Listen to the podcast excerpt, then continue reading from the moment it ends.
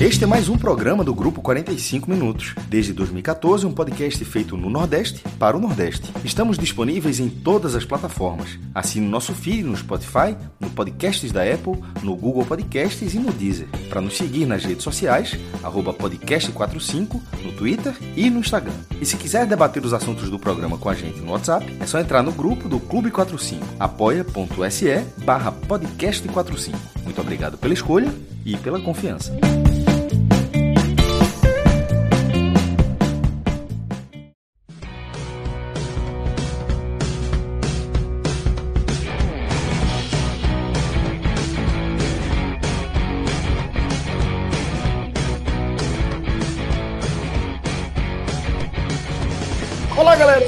Começando mais um Telecast. Eu sou Celso Shigami, tô aqui com Fred Figueroa, com Tiago Minhoca. Daqui a pouquinho a gente também ganha a companhia do nosso querido Felipe Assis. A gente está ao vivo aqui nos canais do Grupo 45 Minutos no YouTube e também na Twitch, tá? Já aproveito para passar dois recados para você. Se você tem uma conta aí do Amazon Prime, você do Prime Video, né, da, o serviço de streaming do, da Amazon, você pode, você tem direito a fazer uma subscrição por mês num canal que você curta, que você queira apoiar aí na Twitch, tá? Eu tenho é, e não fiz no nosso. Então faça, não sei fazer não. Sei fazer, é só não. é só você associar. Inclusive vou pedir para Rodrigo preparar aí um vídeo porque a gente pode mostrar justamente esse processo, Fred.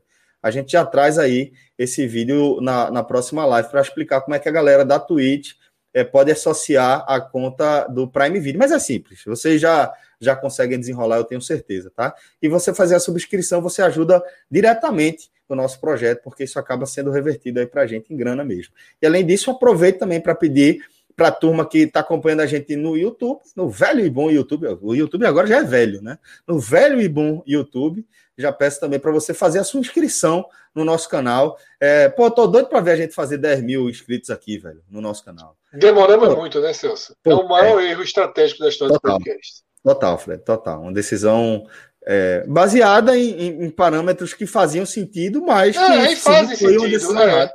Mas é, foi uma decisão não, não nem sei se foi errada, porque consolidou muito a gente enquanto podcast, né? Isso, isso. E deu né, visibilidade e deu alcance, né? Alcance, peso, né? Porque queira ou não. A gente era referência quando teve o boom dos podcasts. É, isso foi muito isso. importante pra gente, né? Mas agora a gente tá largando ali. Fórmula é, 1, o cara é 17 ali. Para fazer a curva é gente demais. Oxe, é gente demais. Você não pode nem acelerar direito. É um monte de gente na frente.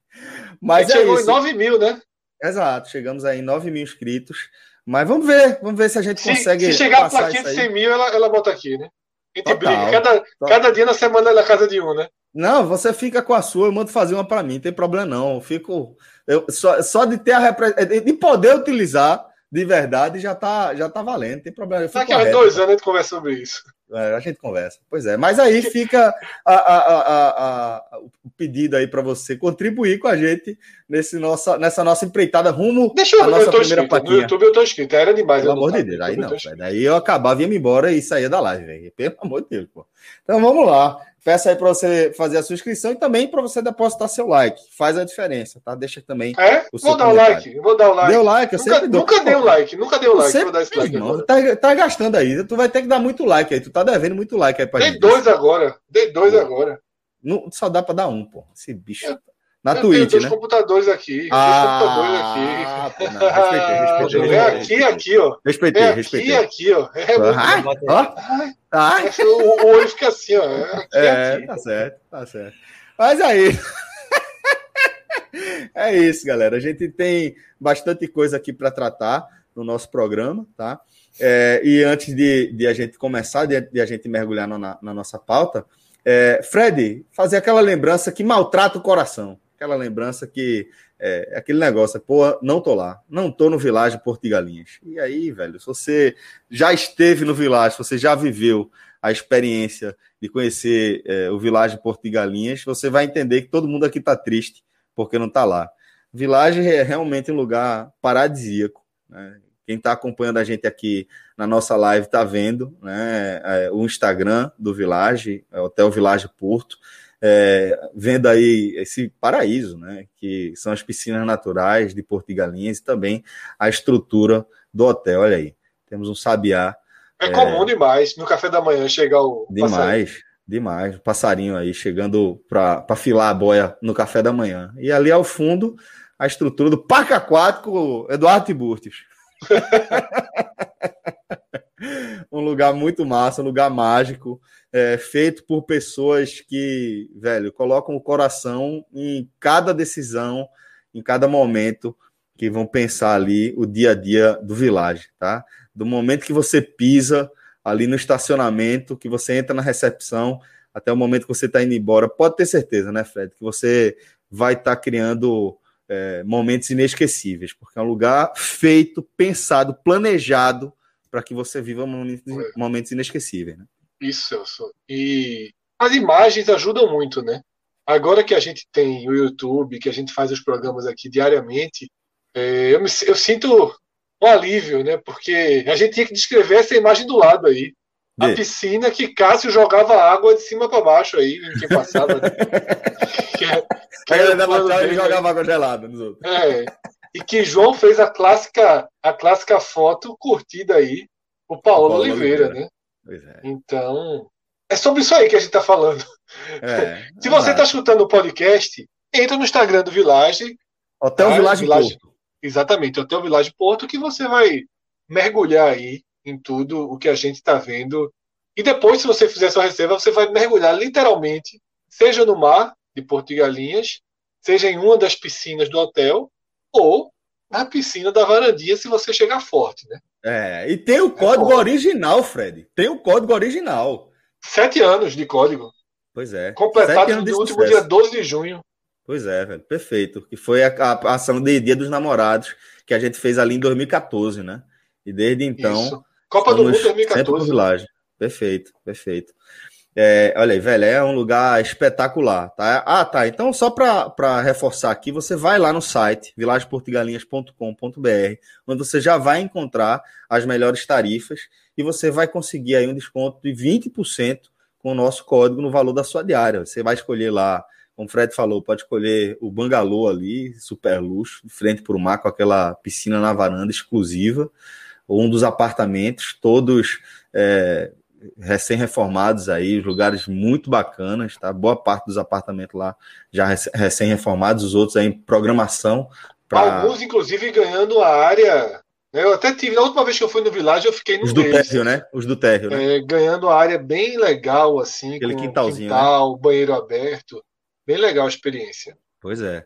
E aí você utiliza o nosso código na hora de você simular a sua diária, podcast45, 20% de desconto no menor preço que você pode ter na sua diária, tá bom? vilageportodegalinhas.com.br no Instagram, Hotel Village Porto, certo? Então, beleza. Vamos embora, vamos abrir a nossa pauta. Olha só, inclusive já estamos aqui com o time completo, tá? Porque Felipe, Felipe assiste. Seja bem-vindo. Você podia subir a câmera só um pouquinho, só um pouquinho. Pra... A gente dá um isso, isso. Fica de lado um pouquinho. Pra... A gente estava conversando sobre cabelo. Cabelo. Eu queria... A gente conversou muito sobre seu cabelo, que cresceu nos é. últimos anos, desenvolveu, você venceu aí. venceu o quê, Fred? Venceu o quê, Fred? Venceu a, a, calvície que se, que se aproximava e já devastava aí. E Eita. hoje é um cara que conseguiu buscar e segundo o Celso, você, se a gente a gente estava conversando sobre cabelo pouco antes de você entrar. E eu disse, vamos tocar a pauta para Felipe não participar desse assunto, senão vai ser a noite inteira, porque ele é um especialista. Né? E venceu. Meus parabéns. Pode crescer. Cresça aí, vá. Mais que o cabelo. Não, veja, é, em primeiro lugar, rapaz, eu tenho que começar é, desejando boa noite, né? Para a turma que está nos assistindo, né? É uma galera seca, rapaz, tem uma galera seca que vocês não têm noção, não, meu amigo. O que você, o que, que podcast colocar, que se você colocar aqui a tua consome. Impressionante. tá certo, porque afinal de contas é só produto de qualidade. Às vezes quando aparecem uns caras assim para atrapalhar, feito eu, mas o restante a turma é de qualidade. Então, segundamente, né, eu queria dizer que é um prazer para Celso é, é meu estar tá participando aqui com o Celso Shigami. Obrigado. Queria dizer que é um prazer estar tá participando aqui com o Minhoca também. É, Isso. É, queria dizer que é um prazer estar participando. Acho que é Danilo, né? Que tá Danilo, hoje, Danilo, Danilo, Danilo, eu, Danilo e Vitor Aguiar. Um prazer estar aqui também com o Vitor e não tenho mais nada a dizer. tá bom. correto, correto. É isso aí, pronto. Tá, Celso, tá aproveitando o gancho, aproveitando o gancho, já que ele não tem mais nada a dizer, vamos fazer ele não ter mais nada a dizer, vamos falar de Série A? já jantou, Felipe? Se não jantou, pode jantar. Pode jantar. O pior é que eu não jantei mesmo, não, mas eu vou ficar aqui. Não, Pronto. veja. Inclusive, tem gente cobrando aqui, viu? Que pra gente falar de Gilberto. Vamos falar, vamos falar. Maltratando, Felipe querendo maltratar, tá vendo? Fala de, fala de Gilberto, já, eu já, já vejo aquela puxadinha, a dominada em cima de Igor. Impressionante. Que eu nem tava vendo esse jogo. Essa, essa memória, essa memória é um telefonema de Cássio. Mas depois você viu, João. Depois e, viu. Cássio que descreveu. E eu falei assim, mentira do caralho, Cássio. Ele, que eu liguei aquele, na hora do gol e falou, ouve aqui o barulhinho. Aí a torcida do aquele, Santa comemorando. Aquele chute, você sabe quem não viu, né? O magro.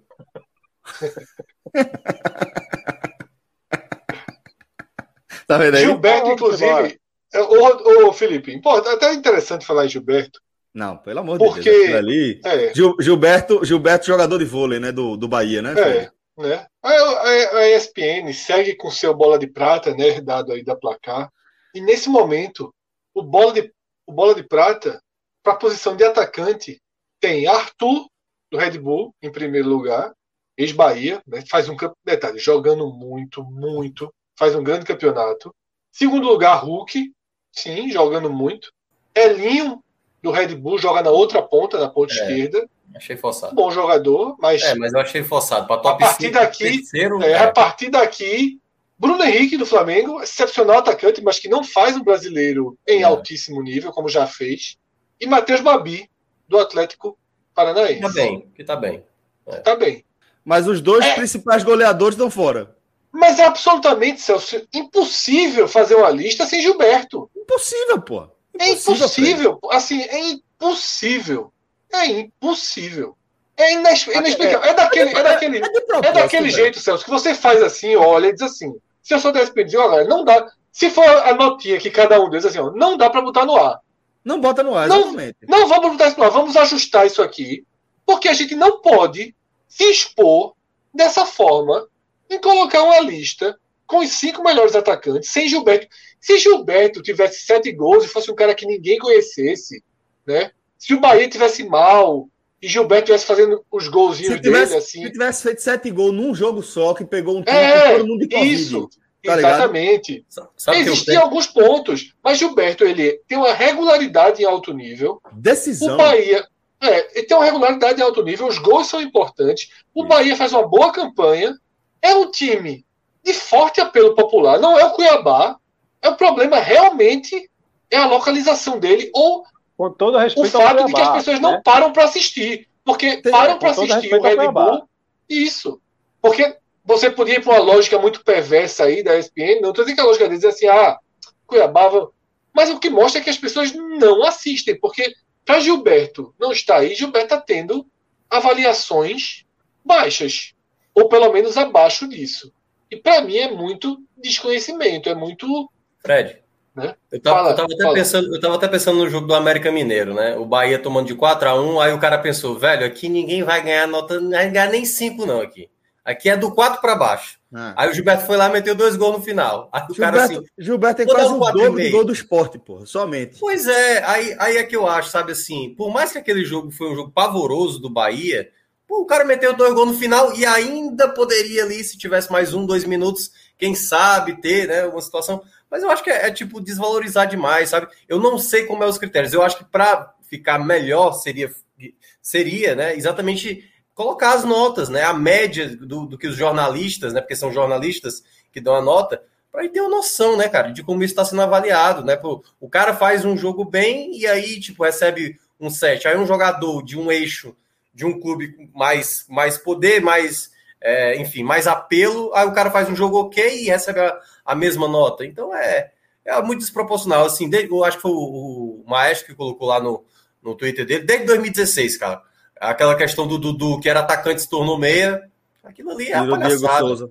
Aquilo é, é, a palhaçada total. Velho, é, não, é, Fred falou, o que o Fred falou ali é um negócio interessante. Porque, assim, não é só é, alguém ter feito isso. é, não é possível que ninguém tenha olhado e dito assim, rapaz, isso aqui do jeito que tá não pode. Né? tipo assim, é o consenso. Né? Alguém poderia ter feito isso, alguém, mas assim, não é possível que não tem ninguém que olha, olhando o resultado, identificasse que alguma coisa ali estava incoerente, né? Ele é o melhor então... atacante do Brasileirão, pô. Ele, Pronto, eu não tô dizendo que ele é o melhor atacante do Brasil, não, certo? Mas ele é o maior, melhor atacante do Brasileirão depois de nove, nove rodadas, pô. É, é, é um jogador, é um jogador que está que tá sendo decisivo demais, demais, para esse excelente momento que o Bahia está vivendo, pô. Então, velho, é, é, ele estar fora simplesmente não tem nenhum argumento que você encontre para dizer é. que ele, ele não é o, o, o líder dessa, dessa porra dessa bola de prata, pô. É. é. claro que, que hoje, né, assim, tem vários sites que fazem. Que não fosse o líder, viu? Desculpa, Mioca. Que não fosse o líder. Mas como é que não tá entre os cinco, velho? Não pode, pô. Atacantes. Não pode. Não é nem é, cinco melhores do campeonato. Cinco, é, atacantes. cinco atacantes. É, é eu, eu, acho que a gente viu também o caso lá do Everson em 2018 com o Ceará, não ficou no top 10, pô. O Everson não ficou no top 10 naquela temporada, tendo salvado o Ceará em diversos jogos. E eu acho que esse é o ponto, sabe? É, a, a, a bola de prata com o tempo perdeu muita credibilidade para esse, esses. Geralmente nos finais eles fazem essas correções eles já reconheceram alguns erros em temporadas passadas, tentaram corrigir, mas ainda você vê muita distorção, muita coisa estranha. E, não, e uma dessas correções, Minhoca, uma dessas correções tirou o Diego Souza. Isso, não é isso. Foi um Porque... exemplo que, que, que, Minhoca trouxe também. É, o que é, foi de 2016, que é. a questão do Dudu lá para forçar uma barra e tal. E, então, assim... e, e, assim, de forma sorrateira, né, Fred? Porque foi. Tipo, sumiu, deixaram de, de publicar a atualização. Isso. De repente, na outra Quando rodada. voltou, transformaram Dudu em meia. Na Exatamente. prática mesmo, eu até acho que a, a, bola, a bola de prata poderia mudar o seu formato em defensores, meias e atacantes na prática. Por exemplo, o Tinga, que é, é, é zagueiro, ele está jogando de zagueiro, ele é lateral direito de ofício. Ele está sendo avaliado na, na bola de prata como lateral, ele não joga de lateral, ele joga é. como um zagueiro, né? Então, assim, é.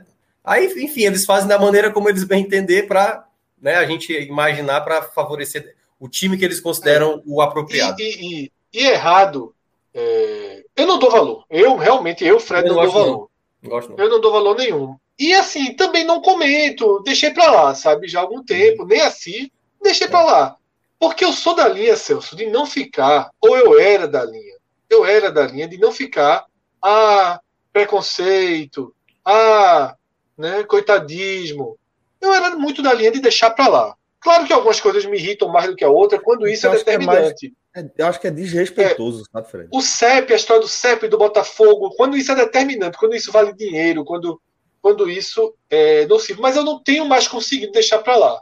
Porque a gente está vendo a sociedade evoluir em uma série de questões, em uma série de questões, a sociedade debatendo e corrigindo posturas em temas muito mais delicados e essas mesmas pessoas, essas mesmas pessoas que, que lutam por tantas causas no futebol seguem sendo extremamente classista.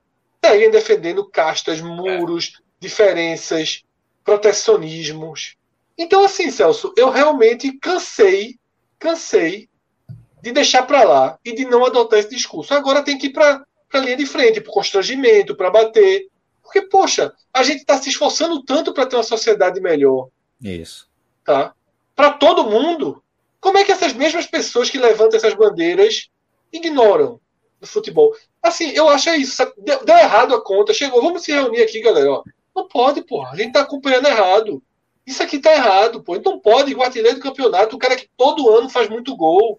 Não é um aventureiro. Pô, como é que Gilberto não tá? O cara entrou nessa rodada agora. O jogo tava travado, ele entrou, fez um gol, pô. Não e, pode e deu assistência pro outro, pô. Exatamente. É, não pode não estar. Não, não tem nenhum critério, Fred, não tem nenhuma leitura que justifique. Nenhum pô. critério técnico. Nada, nada. Não nada, nada, nada. Nenhuma explicação. Nada. É, e aí, e aí é, a explicação Inclusive, que eu vejo é justamente algo que, que. Não sei se foi Minhoca ou foi Fred que trouxe aí, que é a forma como estão vendo o jogo. Que jogo está se vendo? Isso. Né? O que é que está se analisando? E se pergunte assim, velho, na moral, que tipo de leitura a gente está fazendo, ou seja, que tipo de produto a gente está entregando para não enxergar o futebol que Gilberto está jogando. E aí você ignorar o que isso representa e ainda assim publicar isso, sabe? É, é, mostrar a sua ignorância, mostrar o tamanho do, da sua displicência ou do seu descaso, é, enfim, é, para mim fala muito sobre o momento também que esse tipo de jornalismo está vivendo, sabe? É, Eu acho que é, é mais descaso mesmo, viu, Celso? É, e assim, e a, gente, o que levou essa discussão para cá foi muito é, por conta da reação de torcedores, certo? De, de torcedores do Bahia ali, enfim. Mas você fica imaginando o que é que não se passa pela cabeça do jogador. Ele fica pensando o que é que eu tenho que fazer para ser mencionado aqui na lista, nem que seja no quinto lugar. Eu preciso fazer o quê? E aí entra, Franja, no que Fred falou, que tipo, quando é só preconceito, sabe? Tipo, é, é, eu vou deixar de consumir. É uma coisa, mas não é só isso. Não é só isso, porque o que acontece é a gente vê é, jogadores fazerem os campeonatos que fazem, defendendo os clubes daqui, e assim, serem tratados com absoluta, sabe, descaso, como a gente tratou agora há pouco. E esses jogadores, na, na, na, na é, performance seguinte, vestindo a camisa de outro clube, o clube do, do, sul, do sul, do sudeste do país, aí vão ser convocados para a seleção. Anderson, aí os clubes de lá. Exatamente. Anderson, goleiro do Santa Cruz. Perfeito. Anderson, goleiro do Santa Cruz. E aí é, consegue uma negociação melhor, com, com, com as cifras muito maiores. E isso só amplia uma diferença que essa própria estrutura já foi criada para manter. É por isso que a gente não pode mais só ficar calado e só ignorar. É por isso que a gente tem que bater o pé e falar tá errado e tá errado. É. E tenha eu vergonha ignorava, eu ignorei por muitos anos. Eu ignorei por muitos anos. Mas não estou muito, muito paciente para ignorar, não, mais. Também. Também. por, mais que, aqui... por mais que acabe me jogando porque eu não gosto. Essa coisa de ficar nesse discurso, preconceito, não sei o quê, porque o preconceito não é dizer assim, ah, esses nordestinos são merda, ou ah, nordestino não entra aqui. Existe preconceito em diversas formas. E por isso que eu vou além dessa questão xenofóbica em algum grau, total. em algum grau xenofóbica. Total, Isso. Para tratar de outras questões, como eu falei, da sociedade. Se a sociedade amadurece, evolui, não tem por que ser diferente. Então, eu, eu acho que tem que meter um pouco o dedo na cara e constranger um pouco essas pessoas de entender o que elas estão fazendo. Que não combina com elas. Isso não combina com elas. Porque quase sempre são pessoas que têm uma visão de sociedade contra, contra comportamentos como esse. Perfeito. É, Felipe, você tem mais pior, um aspecto, o, né? O, não, é o, o, pior preconceito aí, Fred, é que é a questão do desprezo, entendeu? É, é. de você fazer de conta que não está enxergando. Mas assim, é, é, se isso serve como alento, tem muita gente que está desprezando o Gilberto no momento, que provavelmente vai passar uma raivinha no campeonato com ele. Eu acho que esse é, é para mim é, é, o que fica. O alento é esse. Vai.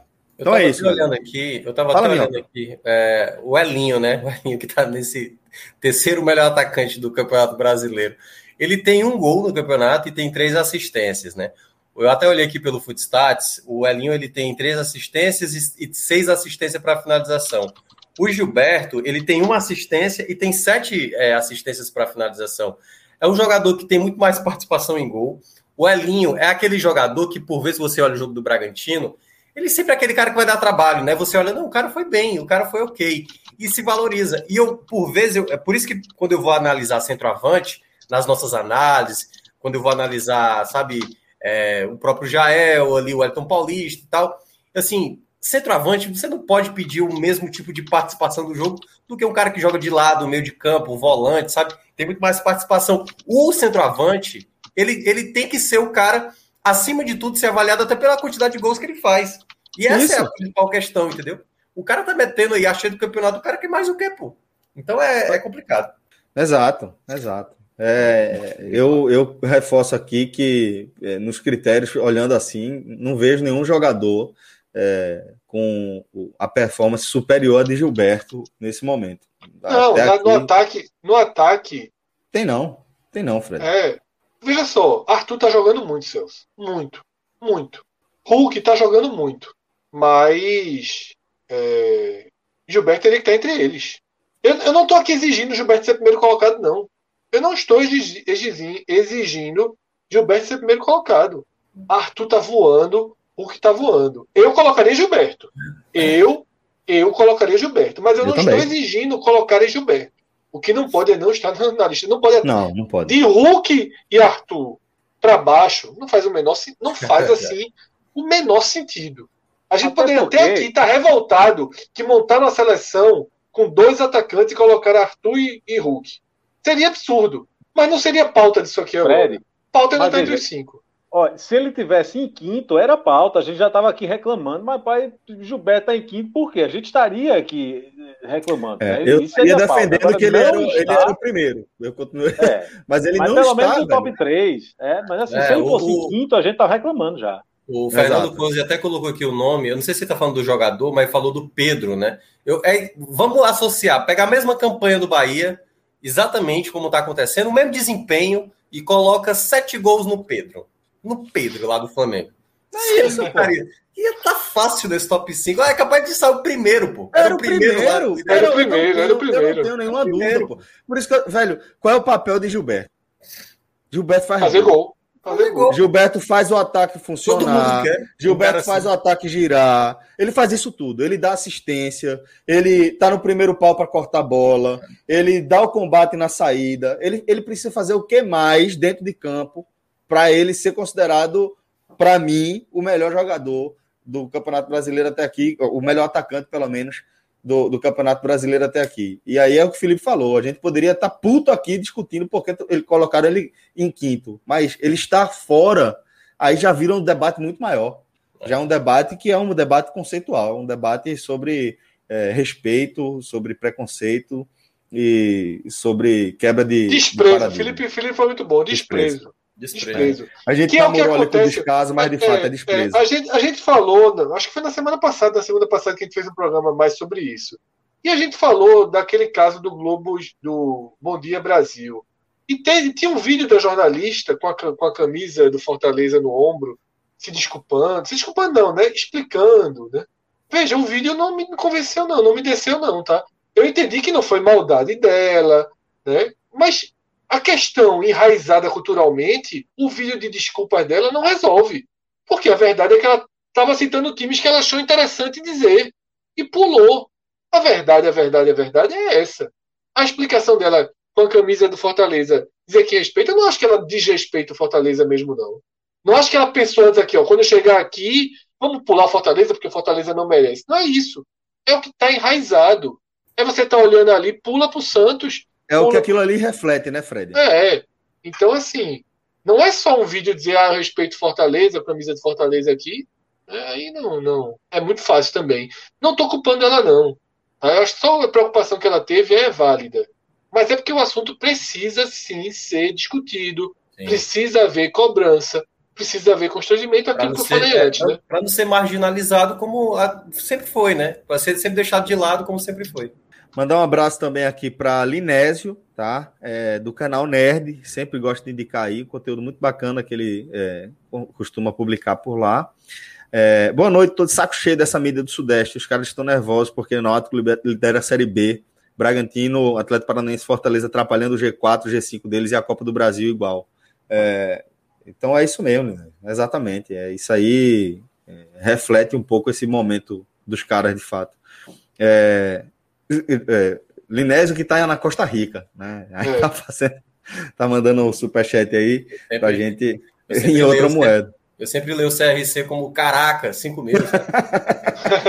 Porque é dinheiro, pô. Me remete a Cruzeiro, alguma coisa Cruzeiro. Pode ser também. Ah, bom fazer isso, Fernando. Aí. Era tipo Fernando... cinco reais. Ô Celso, é. Fernando Cosi é um, fica aqui sempre fazendo comentários, né? Não muito fáceis de entender, Trabalha, trabalha com, com caps lock. É, caps lock trincado aqui no chat. Quando ele viu 5 mil, já, já voltou para normalidade rapidinho. Eu falei assim: 5 mil, meu velho.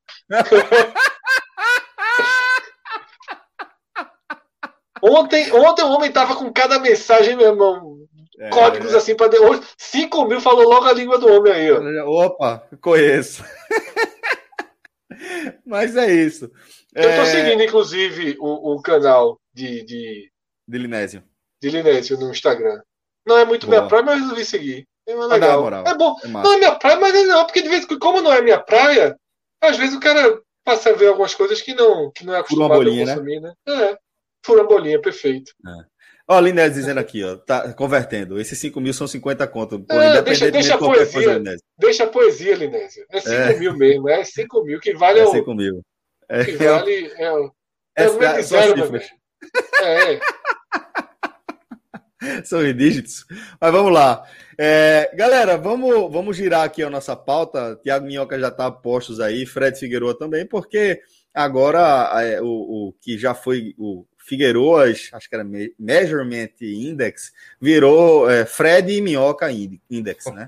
A gente, a gente tá falando do nosso querido FMI. Depois de um quarto aí de Campeonato Brasileiro. Né? Felipe sabe nem o que é isso.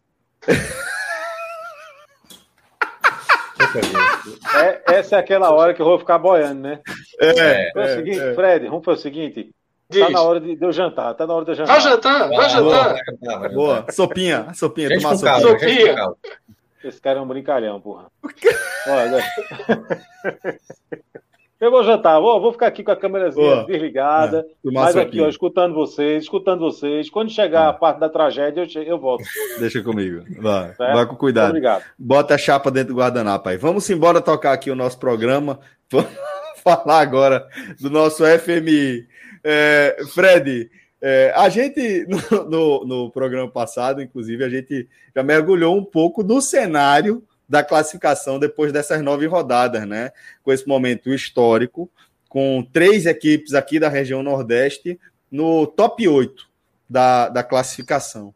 É, como é que o, o, FMI explica isso aí? Como é que ele traduz isso em, em outros números? Já, já passou a bola.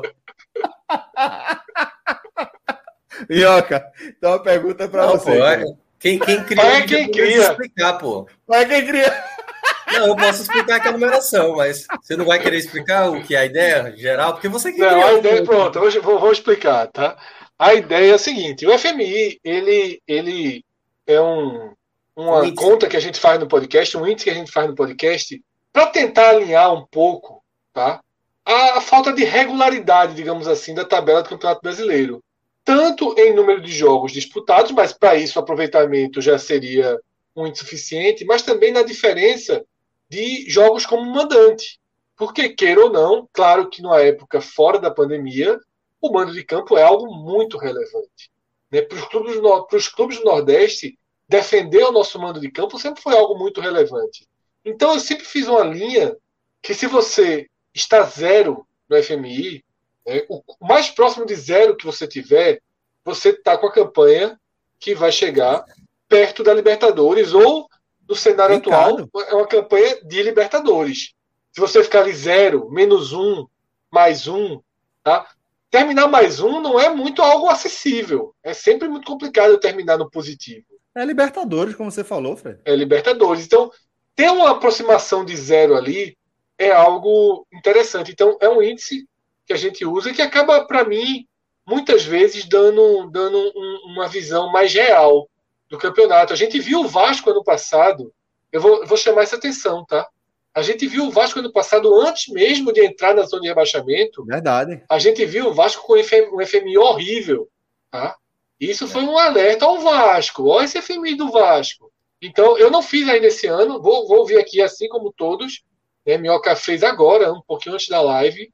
É... E tô até. Vamos debater depois, mas Vamos ver o que é que ele traz, né? Primeiro Porque... receber os dados, né, Fred? É, é aí... eu, eu ontem arrumei um cálculo gigantesco, que eu não vou trazer aqui de novo, sobre a situação do ali esporte. Foi espetacular. Quem quiser ver a live de ontem, que é aquilo ali é inspiração. Inspiração não se repete, não.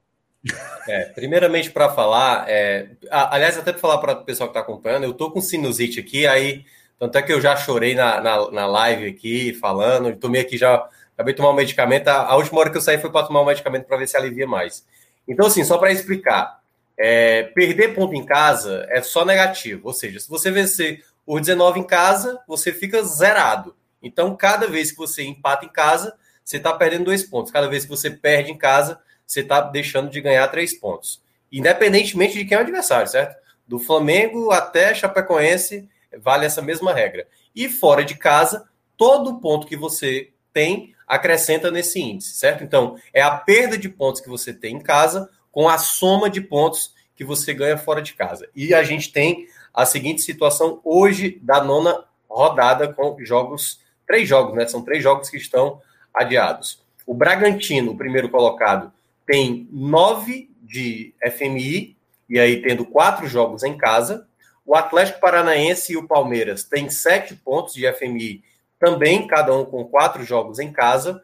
O Atlético Mineiro, o quarto colocado, tem quatro pontos no FMI, quatro pontos positivos, também com quatro jogos em casa. O Fortaleza, que também é o quinto colocado no Campeonato Geral, tem três pontos no FMI, com quatro jogos em casa. Com um ponto, Atlético Goianiense e também a equipe do Fluminense, ambos também com quatro jogos em casa. Aí vem Bahia, e aí já os negativos, né? Bahia com menos um, com cinco jogos em casa. Ceará com menos dois, juntamente com o Internacional. Só que o Ceará tem cinco jogos em casa, o Internacional tem quatro. Flamengo, Juventude, Santos, todos têm menos três. E aí também as três equipes com cinco jogos em casa. Detalhe para o Flamengo, que só tem dois jogos como visitante até agora, né? Dos sete jogos, cinco foi com seu mando, apesar de o clássico contra o Fla-Flu foi lá em São Paulo. Corinthians, menos quatro pontos no FMI, com cinco jogos em casa. Cuiabá, menos cinco, com três jogos em casa. América Mineiro e Esporte, ambos com menos seis. No caso, América Mineiro tem cinco jogos em casa e o Esporte quatro. São Paulo, o antepenúltimo, menos sete pontos no FMI, quatro jogos em casa. Chapecoense, menos oito, com quatro jogos em casa. E por último, o Grêmio, menos 10 pontos, com quatro jogos em casa. Chama aí a atenção de baixo para cima, né, Celso? Chama aí a atenção o América, né? É, que tem um número igual do esporte, com um jogo a mais em casa. Isso é um, é um ponto que chama atenção. O buraco do Grêmio, né? O buraco do Grêmio. Menos 10. Né? Meu amigo, o, o, limite, o momento do Red Bull também, né? É, também. O limite costumava ser. O, o, limite costumava ser ali menos 12, menos 14. Claro que isso está mudando. Né? 45, 42, 43. Vai ficando para trás, né? Mas os pontos aí que me chamam a atenção são esses. Claro que como esse campeonato, nona rodada, o FMI, ele ainda. É, ele vai se aproximando mais da tabela. E outra coisa, a última rodada deu uma ajustada. Porque, por exemplo, alguns clubes, o caso do esporte, por exemplo, o esporte estava é, 3 e 5. Né? Três jogos em casa e cinco fora. Então, a última rodada deu uma equilibrada, a próxima já vai dar uma distorcida de novo. Então, é interessante para a gente vendo esse balanço, tá? Mas não sei se Minhoca tem, tem outros pontos aí para destacar também, né? O Fortaleza positivo, né? Três, é, um, é. é um diferencial interessante aí para Bahia e Ceará, né? 3 para menos 2, se não me engano, Fortaleza para o Ceará. Meu é, 3 a menos 2, no caso, 5 pontos de diferença. E é importante destacar o seguinte, por exemplo, vamos pegar aqui o caso de América Mineiro e Esporte, né? Ambos com menos 6, o América Mineiro tem 5 jogos em casa e o Esporte 4. Quando o Esporte for fazer o quinto jogo em casa, é a próxima rodada, né? O, o próximo jogo do Esporte. É, é na rodada do final de semana só. Pronto. É, o meio de semana é fora de casa, então. É fora de casa, então. Por isso que o esporte vai ficar 4 é, 6. Vai né? sempre estar tá, tá desnivelado. É. Mas em todo caso é o seguinte: quando o esporte igualar isso, o esporte ele só vai ter. Primeira rodada dos. Vigésima rodada do brasileiro. É quando iguala. Esse campeonato é. fica todo certinho de novo. Então pronto. Então, assim, então, por exemplo, o esporte tem menos 6 com 4 jogos em casa. O América Mineiro tem menos 6 com cinco jogos em casa. Isso, na prática, é uma vantagem para o América Mineiro, porque o América Mineiro, quando jogar esse jogo fora, ele só tem a ganhar, ele não tem a perder. Isso, o esporte isso. tem a perder. Porque o jogo em isso. casa, como eu estava dizendo, se ele vencer, ele continua com menos seis. Se ele empatar, ele já cai para menos oito. O América Mineiro ele já tem menos seis. Se ele empatar fora de casa, ele já vai para menos cinco. Então tem essa razão. Quanto mais jogos fora de casa você tiver, maior a possibilidade do seu FMI melhorar. Bom, é, depois de, de, a gente passar pelo FMI, não sei se Fred vai querer trazer mais alguma coisa sobre o índice. Acho que acredito que, como a gente Celso, ainda está. Tá, tá nesse... é, Pode falar, Fred. É, não, só sobre o índice também não, sabe? E quero apenas fazer o seguinte convite a quem está vendo a live, tá? Que a gente é, fez uma, como a gente falou, a gente fez um balanço já bom ontem no domingo, que a rodada foi fechada, acabou nos levando a fazer o balanço. Mas eu quero convidar todo mundo para a live de quinta-feira tá? Por quê? Porque quinta-feira, décima rodada. Então a gente vai sentar aqui e vai dar uma, além de uma bela analisada matemática, a gente vai dar uma reorganizada no, no, no videoguia, né? A, no... a nossa famosa atualização. Atualiz... Depois de 10 rodadas a gente sempre faz, no retorno a gente faz, que é o seguinte, a gente vai pegar aquele quadro que a gente montou, vai dizer, ó, o que surpreendeu, o que frustrou, os caminhos, a matemática. Na próxima quinta-feira, a Minhoca já traz uma conta aqui de projeção. Isso. 38 pontos, está abaixo disso. Está abaixo de 38, bem abaixo. Tá? A gente já vem falando, né? Existe um dano, um, um, um, um recorte aí muito fora da curva. Nunca tivemos tantos times chegando na nona rodada sem ganhar. Nunca tivemos um Z4 com tão poucos pontos. Né? E isso já vai desenhando aí um quarto de campeonato. Já tem algo consistente para isso. Mas depois da décima rodada, quinta-feira, a gente faz um aprofundamento verdadeiro mesmo, sabe? De matemático e técnico. Hoje aqui a gente está ficando né, mais numa, numa atualização por cima, porque temos outros assuntos aí muito importantes para tocar nessa live de hoje, né? É, crises aí nos clubes, coisas interessantes acontecendo. E, inclusive, o próximo tema é bem relevante porque pode ser, Celso, mais um passo de algo que está batendo na porta. Tá, tá batendo na porta. A gente tá falando, Fred, é, do Clássico Rei, né? Ceará e Fortaleza se enfrentam pela 14 rodada da Série A do Campeonato Brasileiro no dia 1 de agosto, se eu não estiver errado, é isso mesmo, isso. dia 1 de agosto. É, e as duas, é, os, dois, os dirigentes dos dois clubes né, solicitaram é, a liberação de um clássico rei com público, tá? A CBF. E essa, Fred, é a questão que está batendo a porta, né? E é, acho que é importante a gente se debruçar um pouco mais sobre essa questão, porque é, tem uma tal de pandemia ainda fazendo muitas vítimas aí fora, né, Fred? Celso, antes dar minha opinião, eu preferia que Minhoca trouxesse o cenário, né, para atualizar. Perfeito. O que está realmente acontecendo, e aí depois eu. A questão eu, factual, né? É, então, isso. Minhoca, é, explica para a gente como se deu essa, essa solicitação de Ceará e de Fortaleza para que o Clássico Rei seja realizado aí com o público. É, é bom lembrar, até mesmo no contexto né, aí da, da cronologia da coisa, Ceará e Fortaleza já tinham solicitado isso alguns meses atrás, se eu não me engano, para o Campeonato Cearense, né? Para a final do Campeonato Cearense. E acabou não dando certo, assim, muito movido por que estavam pensando, né? A Federação Maranhense, primeiramente, foi a, a, primeira a tentar essa volta, acabou não dando certo, e aí a, a Federação Cearense também tentou embarcar nessa, depois que deu errado no Maranhão, aí isso acarretou também no futebol cearense. E aí, é, Ceará e Fortaleza estão tentando fazer nesse jogo de 1 de agosto a possibilidade de ter público. Não mencionaram, pelo menos não na reportagem, né, que saiu lá no, no, no Povo, no jornal o Povo, é, a quantidade de como vai ser esse procedimento, se vai ser 20% da carga, se é 10%, se, se vai ser só para sócios, tudo indica que será, seria só para sócios. Então, assim, tem várias coisas aí que os, o Ceará e Fortaleza estão tentando amenizar isso, é, para ter o público. Mas acredito, sabe, já dando a primeira opinião, Celso, que na prática isso não vai acontecer. É uma tentativa. É uma tentativa que eu cheguei a falar hoje no, no programa que eu participo da rádio, né? E também e tem nas redes sociais. É, me parece uma forçada de barra para ser simbólica demais, sabe? Vamos voltar ao público nos estádios com Ceará e Fortaleza, como se, tipo assim, superamos a pandemia.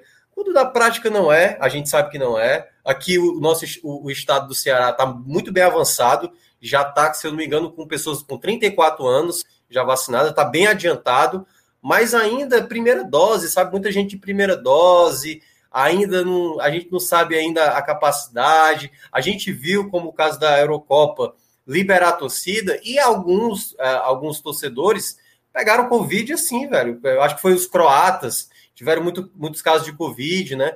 Então, assim, tem, tem muita coisa assim que, que não indica que isso vai acontecer. Até porque, possivelmente, a ideia que eles estão é, propondo a acontecer tem várias barreiras a superar. Ministério Público, o governador, que dificilmente é, foi muito resistente, né? É bom lembrar a maneira como foi, por exemplo, o futebol cearense. Se eu não me engano, acho que foi o último a voltar, né? Porque o futebol parou em, alguns estados e aí o futebol cearense ficou muito para trás, porque o governador não liberava. Então, assim, tudo indica que é mais uma tentativa dos clubes de tentar colocar público, para tentar resgatar, para se aproveitar dessa promoção da, da, da, experiência e tudo mais, que seria muito simbólico, bonito, como eu estava dizendo, mas eu acho que na prática isso não vai acontecer e eu espero que não aconteça. É como vou falar uma coisa que o torcedores de Ceará e Fortaleza chegaram a falar no, no chat do programa que eu participei mais cedo.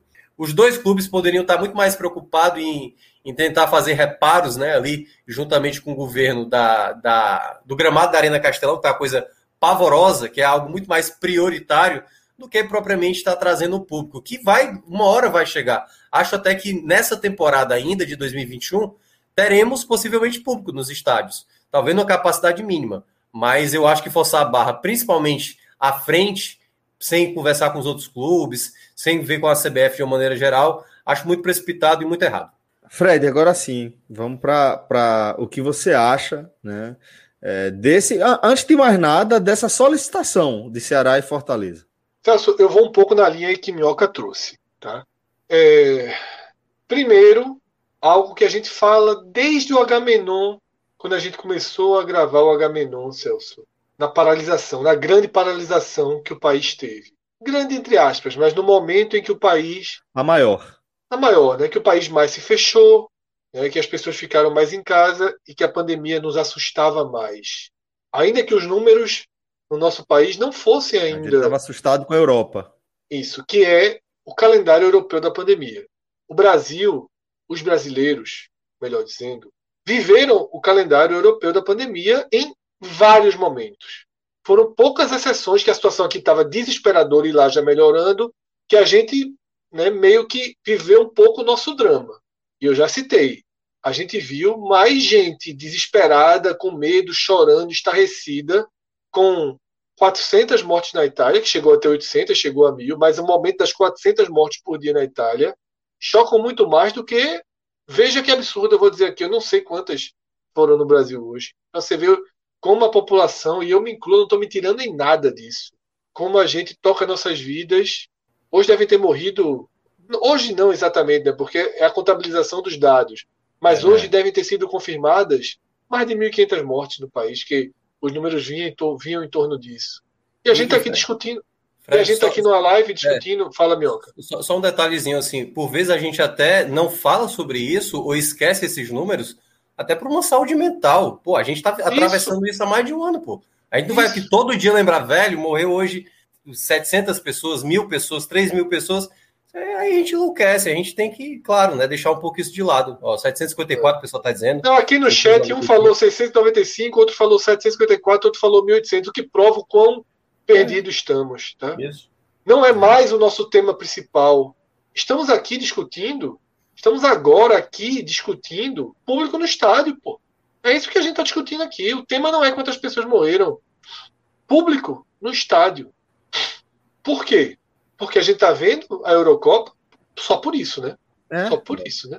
Como, como a gente motivo. teve um ensaio de tá liberação tá vendo... aqui também, Fred, quando é, a, a Europa tá vendo... começou a se liberar. Isso, a gente está vendo, viu as festas do 4 de julho, né, nos Estados Unidos, e a gente está tá tentado né, a antecipar esse cenário. Nós não temos uma quantidade de pessoas duplamente vacinadas com as duas doses segura ainda. A gente tem pessoas com as duas doses tendo Covid. O pai de Celso é um exemplo, a gente viu isso dentro do podcast. O pai de Celso foi internado tendo tomado duas doses. É, desenvolveu um quadro grave. É, isso, foi entubado. Assim, entubado, entubado. A, a, a, conclusão é de que ele se salvou por ter tomado as duas doses né, da isso. Coronavac. Então... E é claro que as vacinas estão fazendo efeito, é só ver a quantidade de idosos que estão morrendo, que diminuiu assim drasticamente. É. Drasticamente. Uhum.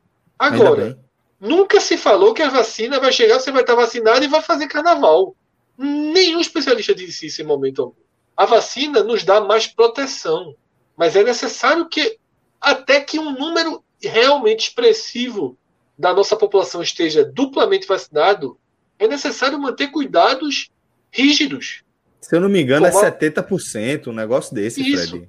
Como é. a máscara, como a máscara, como a lavagem das mãos e evitando maiores aglomerações. Vou até ser aqui Correto. Vou até ser aqui já um pouco mais flexível, utilizando o verbo que os governos usam, né? É. Talvez algumas aglomerações mínimas já comecem a ser aceitáveis. Talvez.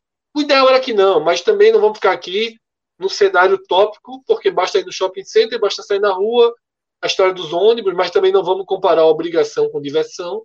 É. As pessoas têm que andar de ônibus, as pessoas têm que trabalhar. Tá?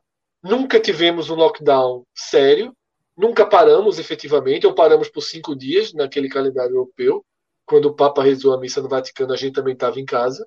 Mas o que eu percebo, Celso, eu não acho que vai ter público no Castelão. Minhoca já trouxe todos os motivos.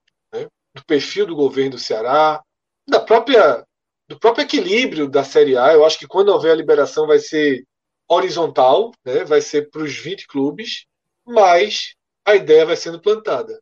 A ideia vai sendo plantada. Quando surgiu a notícia da final do Maranhense, o sentimento de absurdo, de revolta, de não pode acontecer é maior do que o de hoje. Porque se tem uma coisa que você não pode reclamar, você que está vendo, ouvindo o podcast 45 minutos, é que a gente aqui é leviano. É que a gente aqui é, é, é, debate os assuntos de maneira utópica. Superficial, né? Superficial, utópica, temos uma bandeira e sustentamos ela. A gente aqui desce, quando é para descer, a gente desce. A gente a vai fundo, muito no pragmatismo, né, Fred? Exato. E mesmo, e mesmo a gente não sendo defensor da volta do público, eu venho aqui para dizer que eu acho que vai ter público e que vai ser meio e que vai ser meio indefensável não ter pelas outras liberações que vão acontecendo. Se pode ter um evento hoje para 50 pessoas num clube, numa casa de recepção que cabem 300, pode ter 2 mil pessoas no estádio de futebol. Você vai ter um problema aí de é, o problema, público, o problema são as concessões, né, filas, né, Fred? Essa é, é, essa, essa é a bronca. Mas já começaram, Celso, mas é. já começaram. Por isso que eu tô sim. Sim, e a gente tem que ir no pragmatismo. É, se a gente desce ali até onde, no, no, nível da discussão, eu acho que vai ter segundo turno com o público no Campeonato Brasileiro. Minha, minha, minha aposta é essa. Também. Eu acho que a gente vai isso, ter segundo turno com o público. É, isso se a com gente... público reduzido, isso. com exigência de, de cartela de vacinação. É, isso, tá? Fred, se a gente é, mantiver e essa é a dificuldade, né? A gente mantiver um cenário de evolução como que a gente vê hoje, mas a gente também está percebendo que a variante Delta ela está começando a circular com mais força aqui. E aí, como Alex Lucena aqui no nosso chat lembrou, é, ela já exige um, um, um nível de imunidade coletiva de 85% da população porque é uma variante mais transmissível, mais eficiente na transmissão. Significa que ela precisa de uma quantidade menor de vírus para contaminar, para saltar de uma pessoa para outra, né? Então já amplia aí a necessidade de, de uma parcela maior, né, de pessoas é. imunizadas já com, com, com o, o, ciclo completo, né, Minhoca? É, tem uma questão também que é, é, muito importante, é, é quase didático a gente falar aqui, né? Porque eu acho que a gente tem aqui ouvintes de diversas classes sociais, enfim, diversos padrões de vida é muito importante entender que a gente está num processo de, de como combater isso, né? De como a gente voltar para a situação como era antes, né? A nossa vida, as nossas interações, e aí entra tudo, shows, jogos, enfim, tudo que a gente era possível fazer que a, a, ficou mais é, é, agora segregado, né? Mais, mais restrito, acho que a palavra é essa, mais restrito para a gente fazer as nossas atividades. E até lá, gente, a gente vai estar tá passando por esse momento de tomar uma vacina, de saber como a população vai reagir, se novos casos, se novas variantes vão estar mais resistentes e a gente possivelmente ter para um outro ciclo de vacinação. Então, tudo isso vai levar um tempo. Teve até uma pergunta aqui que eu não estou lembrado de quem foi. A gente vai ficar de quarentena eternamente, é, acho que foi Elias Souza que mandou as 23, é, 2351. É, é, então vamos fazer uma quarentena eterna? Não vai ser eterna. Não. Precisa de tempo, gente. Precisa de tempo para a gente. É, é o mundo todo. Se fosse uma questão local, é apenas acontecendo no México. É, se resolvia isso. Mas é o mundo inteiro e o mundo inteiro está tentando resolver essa questão. É. Até Pandemia, lá, a gente né? vai ter paciência, velho. Entendeu? Alguns, é. alguns comentários aqui, Celso, interessantes também. Né? Tarcísio pergunta: é, a Dinamarca liberou 100% na Europa, né? seria um ato irresponsável como na Hungria ou é outro cenário? Eu acho que é um ato irresponsável. É, também. Tá? Ainda que exista sim um outro cenário, eu não estou nem trazendo a Hungria. que a Hungria é uma questão política. Tá? A Hungria é uma questão política. E existem várias questões políticas e econômicas pressionando governos entidades no mundo inteiro. Aqui no Brasil, na Argentina, no México, nos Estados Unidos, na Europa também. Pressão todo mundo sente. A Inglaterra vai ter que vai, vai, vai levar para 60 mil né, o número de, pessoa, de pessoas permitidas em Wembley nas semifinais e finais. Mas o governo da Inglaterra também já está na fase de retirar as máscaras, a exigência das máscaras.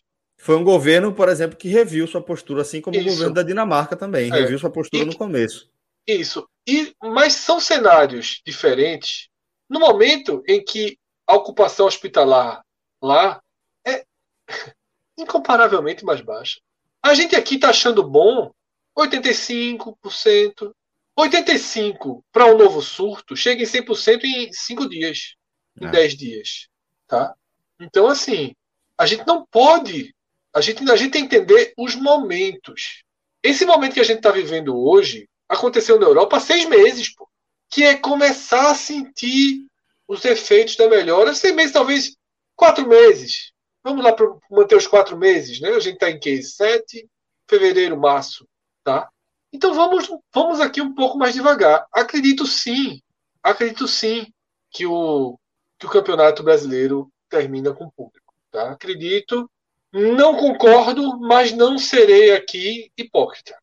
Tá? Eu acho, repito o que eu disse, se, se pode se colocar 50 pessoas, estou falando do Recife, que liberou a partir dessa segunda-feira, é, 100 pessoas, ou é 150 para eventos corporativos e 50 para eventos sociais, aniversários, festas de casamento, tá? evento social, um torneio, um torneio. Tá? 50 pessoas podem estar, repito, numa casa de festa para 300, eu não consigo ter argumentos para que não, não se tenha uma liberação, nem que seja de 50 pessoas no estádio de futebol. Se liberarem 50 pessoas domingo no estádio de futebol, eu tenho que dizer, eu tenho algum, algum argumento, eu não quero que liberem proporcionalmente, porque aí tem transporte público, tem fila, tem banheiro, é diferente. Tá? Eu não acho que você pode chegar assim, ah, 50 Então vamos liberar 15 mil no Castelão. 15 mil pessoas são 15 mil pessoas, meu amigo. Indo para o mesmo lugar. É gente. Exatamente, esse é o problema, Fred. É gente. É, é, é, é o estádio, a gente já destacou que, que é, os pesquisadores, os cientistas apontam como um entre os piores cenários possíveis por conta da quantidade de pessoas que pode aglomerar e por conta do tipo de atividade que você desempenha lá dentro, todo mundo gritando, tal, compartilhando ali o vírus dentro daquela panela, né? É, e, mas acima de tudo, ela leva a uma questão de mobilidade do público até o estádio. E por mais que eles partam de diferentes partes aí da cidade, é, no fim, o, o, a chegada é, é, o estádio, né? E vai rolar aglomeração dentro dos ônibus, e aí sim, o ônibus é terrível transporte público é um cenário dos piores possíveis. Aí a gente volta para aquele debate, porque as pessoas precisam trabalhar e etc. Enfim, a gente fica preso ao ciclo porque em algum momento a gente é, cedeu ao absurdo, né, de tentar viver em normalidade, né, Fred? É, Diego San, ele tem um relato interessante que na Escócia, mesmo com toda a população vacinada, houve a contaminação de 2 mil torcedores. E observação importante: eles testam os torcedores depois dos jogos. Será que aqui, aqui. teremos os testes para os torcedores? não tem não, teste, não, vai, tem, não, tem teste. Pronto, política é de teste, aquela... testagem nunca teve. O é, teste de quem trabalha no estádio é o teste de furar o dedinho da farmácia. Sem contar, Fred, que aqui é, a gente não tem nem contagem, pô. Essa coisa de, de, contar a quantidade de mortes por dia já é um consórcio da sociedade organizada a partir principalmente de veículos de imprensa, né? É, que, que, porque no que depender do poder público, pô, não, a gente não estava nem contando, a gente não tinha nem ideia de quantos irmãos estão morrendo todos os dias. Quer ver, quer ver uma coisa que é, que é muito. Que a gente, eu acho que todos nós já, já passamos agora, né, nesse período que a gente está. Pelo menos algum de. Acho que todos nós já saímos alguma vez de casa durante esse período da pandemia e foi para um local, um shopping, um estabelecimento, e aí tem um cara ali medindo a sua temperatura, né? Que, tipo, assim, eu fico pensando, eu, eu não sei até agora de nenhum caso de uma pessoa, opa, parou, é. febre aí, ó. Não vai poder e, entrar. E também mas, assim, não, não, não, é, não corresponde à realidade de é, contágio do coronavírus. Mas eu tô dizendo, Celso, é, é, é aquela coisa assim, a gente está só mascarando uma ideia de proteção por vezes, entendeu? Quando na verdade isso é uma consciência muito mais profunda. Se na Europa os caras, pô, vários jogos da Eurocopa deu para ver caras sem máscara se abraçando, se atracando porque saiu um gol no final, velho. Então assim, no Brasil então, que a galera não vai fazer teste, o pessoal não tá nem aí, o pessoal vai tentar fazer uma, sabe, é capaz do pessoal até arranjar atestado de que se vacinou e não se vacinou. Não, assim, é, é, muito mais é, muito é, mais Celso, muito tem algumas pessoas aqui no chat, né, dizendo, ah, os ônibus não pararam durante a pandemia e ninguém nunca disse nada. Primeiro. Já disse. É uma enorme vezes. mentira que ninguém nunca disse nada. Você está escolhendo dizer isso por você não gostar de se informar. Exatamente. Eu vi em vários veículos tradicionais de comunicação Inclusive a informação de que no é pauta rotineira. Público, é pauta rotineira é, isso. No transporte público é onde mais se contamina. E se você sabe disso, é porque alguém lhe mostrou. Tá? Exatamente. Tá? Então não vamos com esse discursinho água. A hipocrisia é a sua de escrever isso. Tá? André Nogueira, que escreveu isso. A hipocrisia é dele. Porque todo mundo sabe, isso é noticiado sempre. Isso. E por que algo é errado? A gente vai fazer mais errado ainda? É. Exato. Então é assim: você tem seu filho. Seu filho colocou o dedo na tomada e levou um choque você vai pegar ele, vai molhar a mãozinha dele e vai dizer, enfia de novo? É. Tá entendendo? É. Ninguém faz isso. Ninguém faz isso. A gente não vai gravar. Ah, ah ônibus está lotado, então vamos lotar tudo. É, exato. Certo? Exatamente. O ônibus está lotado, o ônibus está lotado porque o Brasil, em momento algum, fez o lockdown necessário. O, o Brasil, Brasil, abraçou desde o começo, desde o começo, o Brasil escolheu debater dia e noite a questão econômica em relação à saúde. O simples fato desse debate ter existido em algum momento, até hoje ele existe, o simples fato desse debate ter existido até o momento, ter ido para a tona, já fez com que houvesse defesa de muita gente de que as coisas não podiam fechar, de que nada poderia fechar. E a gente tem um lockdown pela metade quando o governador daqui, por exemplo, libera a concessionária de carro vender carro. E a, e a funcionária que vai vender aquele carro pegou um ônibus para ir até ali. E o segurança da concessionária pegou um ônibus para ir até ali. Isso é um grande absurdo. A sustentação mínima da economia foi, foi sempre a maior prioridade do Brasil. Nunca foi a saúde. A saúde veio abaixo da sustentação mínima da economia. Ou a sustentação média da economia. Tá? Então, assim, os ônibus ficaram lotados porque eles são reflexo de um país subdesenvolvido, Isso. de um país pobre, de um país que as pessoas precisam andar de ônibus para fazer o básico das suas vidas, inclusive às vezes ir para o hospital. Inclusive às vezes ir para o hospital. Então, assim, a pandemia explode num país como o Brasil, num país como a Índia, porque são países pobres, precários, em que andar de ônibus é a única forma de se locomover. Talvez se lá atrás a gente tivesse por dois meses fechado tudo.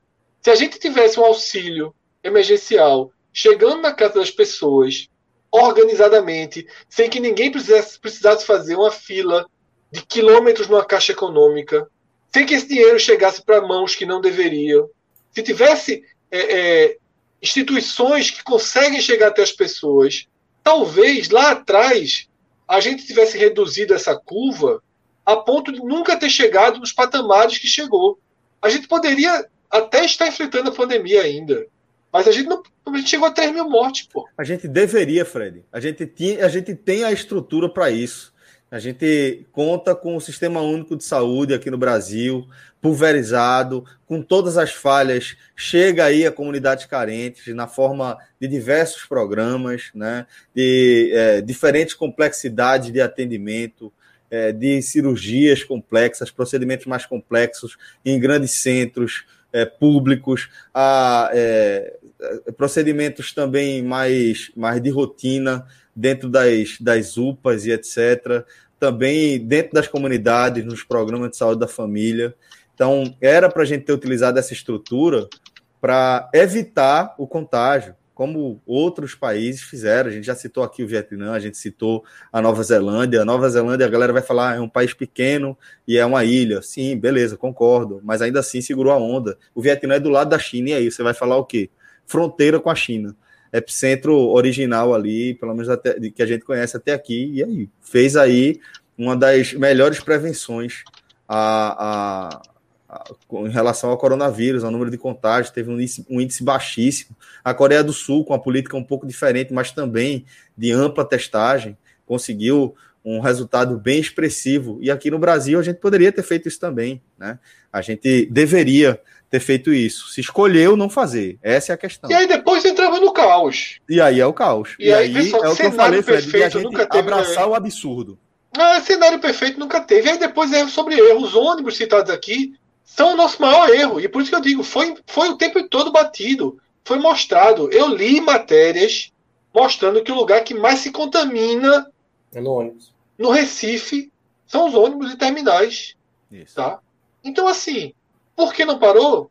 Por N motivos. É. Por que não parou? Porque muitas vezes quem cobra os governadores por não ter parado quer, na verdade, que nada tivesse parado. Isso, isso. Porque é um caos. Até né? porque. Nessa... A política interferiu o tempo inteiro. Sim. O tempo inteiro. As passeatas. As passeatas dos dois lados. Porra, um lado não parou em momento nenhum. Teve uma hora que o outro lado se irritou e foi também. Exatamente, pô. O outro lado não parou. No auge da pandemia, você e passava aí, Fred, ali na, aqui no Recife, a... na BR ali, as pessoas na frente do quartel. Pedindo intervenção militar. Fred, veja. No meio é, da pandemia. A gente, a gente precisa tomar muito cuidado com o que é colocado aqui, né? As pessoas trazem algumas falácias assim para normalizar, como já vi também aqui no chat. Não, passeatos aí de ambos, de ambos os espectros, né? Virou politicagem, não virou politicagem. Né?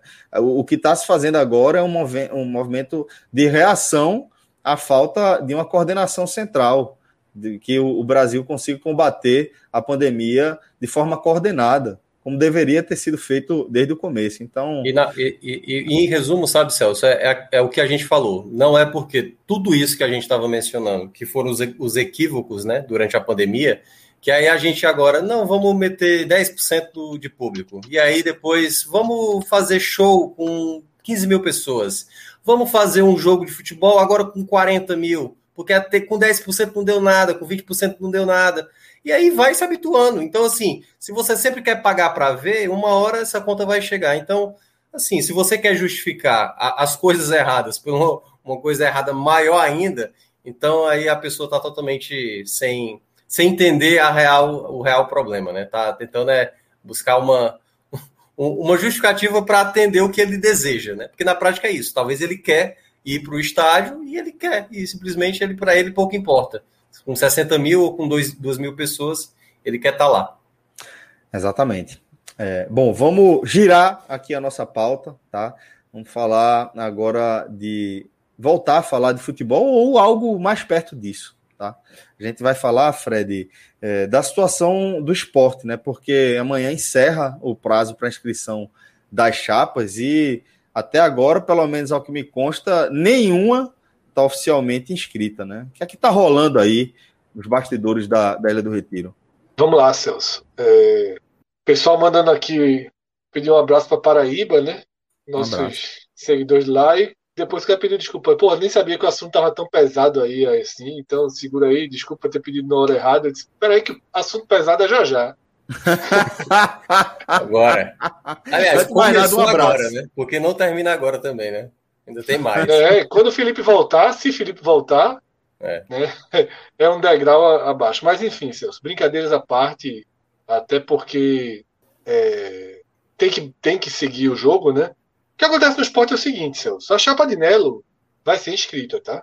Faltam alguns documentos, a chapa de Nelo será inscrita com Nelo candidato a presidente, Léo vice, como seria, como foi na eleição original, né, em que esse, esse grupo perdeu por 39 votos. 38, 39 votos. Essa chapa vai ser inscrita. No último dia, como quase sempre costumam ser. O que, a gente, o que acontece nesse momento é que há uma última, de novo, uma última esperança de que na terça-feira as chapas sejam escritas e que na quarta possa se começar um trabalho de transição a partir das chapas que foram para a mesa. Eduardo Carvalho abriu mão da sua candidatura. Era um cara que a gente sabia que não iria ganhar, mas ele já está disputando a eleição há um certo tempo, ele tem uma estrutura montada, ele tem uma voz, né? não tinha competitividade, mas tinha uma voz, e ele cedeu. E na hora que Eduardo cede, uma, um pequeno ato de grandeza, ele deve ser elogiado. Sim, tá? Fred. Claro que sim. Porque, é, como a gente falou, Eduardo não, não seria presidente do esporte. Mas Eduardo teria holofotes, Eduardo teria tempo, teria entrevistas para passar sua ideia. projeto, como você falou. É, para passar sua ideia. Seu projeto construir sua imagem cada vez mais, ano a ano, né, se firmar na cabeça do torcedor e ter uma, uma chance mais na frente. Mas Eduardo, ele entendeu que a melhor forma dele agir, dele no futuro ser melhor visto e ter mais votos e ter mais, Perfeito. mais amplitude, foi retirar, porque é o momento de retirar. O presidente do esporte vai ser Nelo, Celso. Goste de Nelo ou não. Odeie Nelo ou não. O presidente do esporte vai ser Nelo. E quando eu falo goste de Nelo ou não, odeie Nelo ou não, está sendo direcionado para algumas pessoas que odeiam Nelo. Porque Nelo foi do grupo de Milton e saiu do grupo de Milton. E assim como na política fora dos clubes, quando você é de um grupo e você trai, tá? vou usar esse verbo, não que Nelo tenha traído, porque eu nem sei o que aconteceu, mas quando você rompe com esse grupo, as pessoas acabam tendo mais raiva desse personagem do que do seu adversário, né? Então, Nelo tem uma rejeição forte em blocos, em setores do esporte, mas não houve a composição. E se não houve a composição, a chapa dele tem o direito né, de manter a estrutura, né, sem ser aquela inversão com Gustavo do B, que a gente comentou, né, que se costurou e não chegou em lugar nenhum. Acho que poderia todo mundo ter cedido, sabe, Celso? Inclusive, inclusive a própria chapa de Nelo poderia ter cedido um pouquinho mais. Poderia ter cedido um pouquinho mais. Mas as arestas são grandes, pesaram o suficiente. E agora, a última chance que se tem é de outros blocos. Né? E aí eu vou citar dois nomes, que são de Delmiro e de Antônio Júnior, né? que são os nomes que tentam ser trabalhados nesse momento para ter alguma chapa com um mínimo de suporte real refletirem nessas, não são mais 24 horas, nessas últimas 12 horas que restam, 10 horas, 6 horas, não sei quanto tempo exatamente, é, 12, 14, 18 horas que restem. Se vale a pena, Celso, se vale a pena atrapalhar o clube para disputar uma eleição cuja sua chance de vitória é basicamente nenhuma, em que você vai deixar como legado esse esse retardar uma situação urgente do esporte. Então ficamos, Celso, nessa terça-feira, na expectativa do que o grupo em torno de Delmiro, do que o grupo em torno de Antônio Júnior, ou sendo eles um único grupo, como eles vão agir. Se eles vão disputar, bombardear uma eleição, eleição em que levaria, que o, esporte o, esporte até o próximo dia 15 é, sem norte, sem presidente, né, com os problemas que vem atravessando, enfrentando até aqui, ou se eles saem de cena, e aí tem chapa de Zé Valadares, não sei o quê, mas aí se, se ficar só a chapa dessa, desse pessoal belense, povo folclórico, aí não tem problema, Celso. Eu tive uma conversa agora à noite, que se houver o recuo dessas duas chapas, ou uma só, mas dos grupos em torno de Delmiro e Antônio Júnior, se viesse recuo, quarta-feira o esporte começa a ter o trabalho de transição real. Existe um mínimo, mínimo, mínimo, mínimo trabalho de transição em curso. Mínimo. Um diálogo bom entre parte da diretoria de futebol que restou, metade da diretoria de futebol que restou e a chapa de Nelo. Existe um mínimo, mas é uma transição, mas é uma transição que não tem poder, não age. É só, são só conversas, né, explicando cenários, dando opiniões, debatendo um pouco o clube. Se esses lados abrirem espaço, a gente deve ter na quarta-feira o esporte começando a trabalhar né, já sob o comando ou já sob a filosofia, né, os rumos do grupo de Nelo. Tá? Mesmo que a eleição só aconteça no dia 15. Seria melhor para o esporte, não sei no que acredito. Né, o assunto até confesso que só fui atrás de informações. Só fui atrás de informações por conta desse programa, porque me marcaram no Twitter, me pediram, não estava nem na pauta, o uhum. esporte. A gente já iria agora para a situação aí do Santa Cruz, mas eu fui atrás, apurei e o cenário é esse porque realmente estava me deixando distante. Pediram agora para eu ver um vídeo que estava rolando aí de Milton Bivar, não de Milton Bivar, né? Olê, olê, olá, Milton Bivar. Eu não uhum. sei se vocês já viram o vídeo, mas a turma tá louca, né? A turma aí. É. Essa eleição do esporte, meu velho, Dá um busca é, aí. Não, é, Veja só, Danilo, nem pense, Rodrigo, uma hora dessa, já tinha o risco de ter metido o vídeo ah, aqui. Na hora, na hora. Nem pense em colocar esse vídeo aqui, pelo amor de Deus. Tá? Mas a turma não tem limite. Não tem limite. É, o, único termo aí que eu vou discordar de você é quando você falou assim. É, ao decidir isso, tomar decisão, vai melhor, assim, vai ficar melhor, né? Eu acho que assim, vai ficar menos pior. acho que a palavra é essa. Porque assim, há uma divisão hoje no esporte, né? Não há uma, uma unidade como política, né?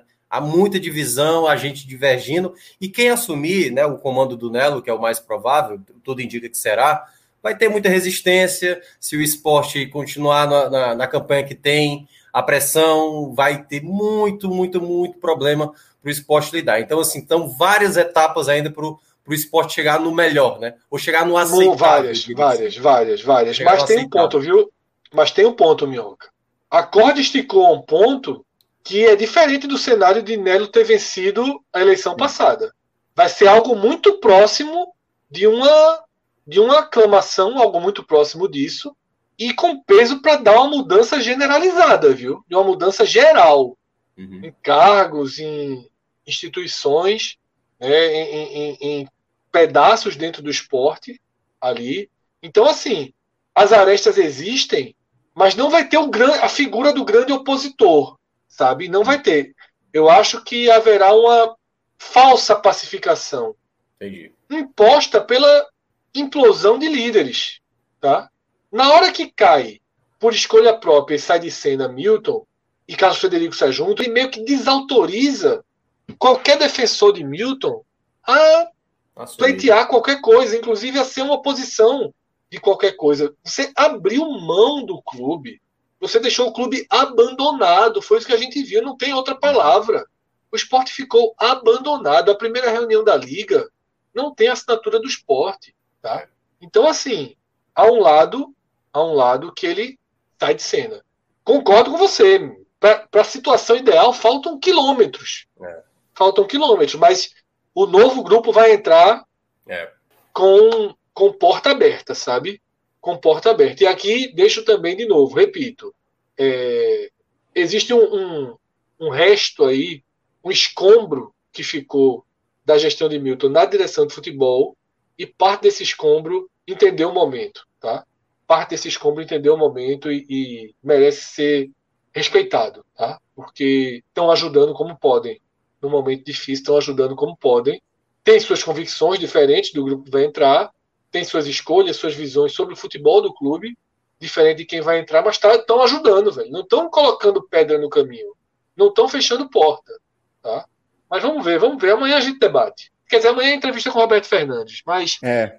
Se tiver um consenso, a gente dá um jeito de, de, Trazer mais. de debater. É. Fred, é, eu... viu o vídeo? Eu vi, mas eu só vi, né? Não então, ouviu, não? Não, eu vi, não ouvi. Eu tava ouvindo você falar. Mas... Pô, então é aquilo, é ali, aquilo ali que você viu com, o Leo Leo lá. lá. Mas quem é que tá falando do Leo Leo lá? É, quem tá é filmando? Quem tá filmando? Quem tá filmando? é, irmão, velho. É, tado, é isso aí. O Leo Leo lá. Simbora. É, Fred Figueroa, tô feliz, viu? Tô feliz porque agora temos administração profissional, tá? Tá a nossa conta no Beto Nacional. Danilão, já abre aí, joga na tela para quem está acompanhando a gente ao vivo aqui nos nossos canais na Twitch e no YouTube, betnacional.com. Olha só, a última vez que eu entrei aqui na nossa conta, esse saldo estava menor. A gente trabalhou forte, né? Eu mostrei aí o retrospecto acho que foram uns 10 jogos em sequência que a gente apostou. Na verdade, na verdade, Celso, sendo bem literal, da última vez que você entrou, estava maior. Mas é porque a gente fez apostas fez e as apostas ainda de jogos que ainda vão acontecer. Né? Temos apostas abertas, né? Como a gente está vendo aí, pronto. Danilão pronto, pode clicar aí, Danilo. Isso. Essas duas apostas aí. Que, que estão... são jogos da quarta-feira, né? Red Bull e Bahia numa dupla e Red Bull sozinho como é que tá ali o Red Bull pagando 1,57 seco Paga contra pouco, o Cuiabá. Né? Mas pouco. é mais da metade, eu acho que vale o risco. Vale, vale. E a gente vai ver essa dupla pagando quanto? Nossa, ah, 57, 92, Quase três, três né? É. Três, Quase né? três, Pagando... três, três. Três, é. praticamente. Isso. Confiando aí no Bahia contra, contra o Juventude, né? E, pô, confiando e torcendo, viu, Fred?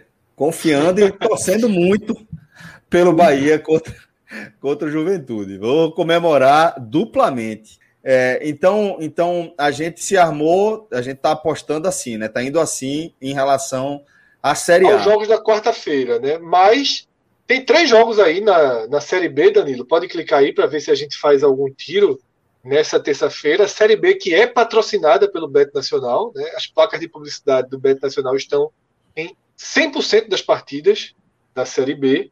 Isso. E é, a gente tem aí três jogos, né? Mas são jogos de difíceis, difíceis, viu, Celso? Difíceis. São Fred. jogos complicados em que é melhor puxar o freio de mão aí, tá? Porque a Ponte Preta esboça um mínimo de reação, mas não dá para confiar. Cruzeiro e Curitiba, um jogo 100% aberto. E CRB e Botafogo, um jogo 100% aberto. Eu tenho, se eu fosse CRB. fazer uma aposta aí, é, pagando mais de três em casa. É, é. Com, com a dose de risco, colocando pouquinho, pode ser. Abre aí esse jogo, CRB Botafogo. Isso. Deixa eu ver como é que tá o CRB com o empate protegendo. Vamos lá. É, se a gente for. Olha só, Fred, vê. Se a gente for uma dupla chance, CRB ou empate, mas já é paga 1,46. É, é, pouco, é pouco. Não, é, não é pouco, é pouco. Mas entenda, a gente pode ir empate e devolve a aposta. Chance. Eu tô falando empate e devolve a aposta. Agora, Sim, é. o que eu tava procurando é isso aqui. Com empate e devolvendo a aposta. A gente apostando aí no CRB, na vitória do CRB, com o empate devolvendo a aposta que a gente fizer, a gente vai manter uma odd acima de dois pontos, né? Vai ser 2,04. É. Pronto. Eu já tá acho bom. uma oportunidade interessante. Danilão, se... onça, onça. E aí, clica aí nesse CRB, isso aí. Dois, onça, né? Bota onça. Pronto. CRB que, que ainda não perdeu em casa e Botafogo que ainda não venceu como visitante. Ó, tá vendo que é ter um estatístico na nossa equipe, Fred? Tá vendo Tô aí? quase indo pro peixe depois dessa. é só informação, não é nem aposta. Veja só, a, a, vai ser o seguinte, viu? Vamos botar uma onça e a outra onça, se a gente botar e der errado, desconta aí da, da participação de minhoca, né? Eu só tô trazendo a informação. não tô trazendo. Eu não aposto. Eu não aposto. Só tô trazendo a informação. Então vamos lá. Celso, Peixe ou onça? Dá pra ir de onça, Fred. Dá pra ir de onça. É, é... Onça, joga onça. Dá ok na onça, Danilo. Dá ok. Solta Acho a onça na selva segura. aí. Pronto, pronto. Vamos Acho de onça. aposta segura. Então temos aí três tá. apostas em aberto para a gente acompanhar. E Fred, ó, é, por essas, essas odds aí da Série B, deixa aí nessas odds da Série B de novo, Danilo, por favor. Clique. Pronto, perfeito. É, essas odds, a leitura que eu faço é a seguinte: mostra aí duas coisas, tá? Primeiro, como é, a Série B tem apresenta aí jogos difíceis de você fazer projeção, e isso se justifica é, no tamanho das odds, elas passam a ser mais interessantes, porque o risco também é maior, né? E eu destaco também essas odds do Bet Nacional. É um site que é, você realmente vai encontrar as melhores odds do mercado de forma sistemática. Velho. Recebemos muita mensagem sobre isso hoje, Celso. É, realmente, é impressionante, Fred. É impressionante. Que a Porque galera que aposta mesmo, a galera roda, né, nos sites. A galera vai. É, olhando. exatamente. O que é que aconteceu, Celso, nos últimos dias? A gente até quarta-feira está com uma promoção muito forte Porra, no Bet Nacional. Né, que se você se inscrever e utilizar o nosso código, né, ou ir no link direto que a gente já posta, você ganha 10 reais mesmo sem colocar um centavo. Você já tem um 10 reais daqueles que você apostando pode sacar. Uhum. Então, até quarta-feira a gente está com essa promoção. Depois da quarta-feira, essa promoção vai valer para quem é apoiador do podcast 45 Minutos e participa do nosso bolão. E aí, para o resto do público, volta aquela promoção de você coloca os 20 reais e ganha 10 aí efetivos. Né? Se você Isso. entrar no Beto Nacional, você vai ver outras promoções. Você vai ver o bônus que dobra o que você coloca, mas aí dentro de uma regra muito comum nos sites de apostas, né, que você não pode sacar o bônus. O bônus serve para gerar o lucro, e o lucro, sim, você pode sacar. Também faz parte do jogo. Né? Então tem várias, vários ganhos que o Beto Nacional pode lhe dar. E a gente tem falado muito sobre isso, a gente tem visto muitos né, seguidores, ouvintes nossos é, migrando para o Beto Nacional E a gente, durante o dia, recebeu, Celso, umas 5, 6 mensagens destacando que realmente as odds que, que a gente tanto fala, essas pessoas que estão em mais de uma casa de aposta, que transitam ou que migraram sua conta, elas confirmam, tá? É uma realidade que, que Sem dúvida. Que Sem dúvida, e é mesmo, Fred. E é mesmo. Isso aí é uma, uma ação massa que a gente lançou, está tendo uma resposta formidável e eu sugiro que você também aproveite.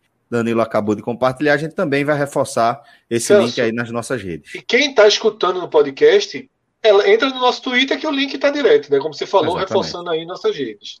Perfeito.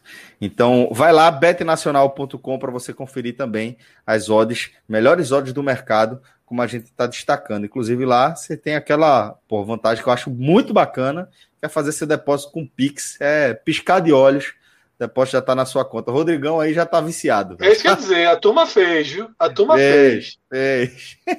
Rodrigo hoje, veja só, o Rodrigo tem que entender o seguinte, eu ia até falar isso para ele, mas eu estava dirigindo na hora. O Rodrigo já estava querendo apostar escanteio. Veja só.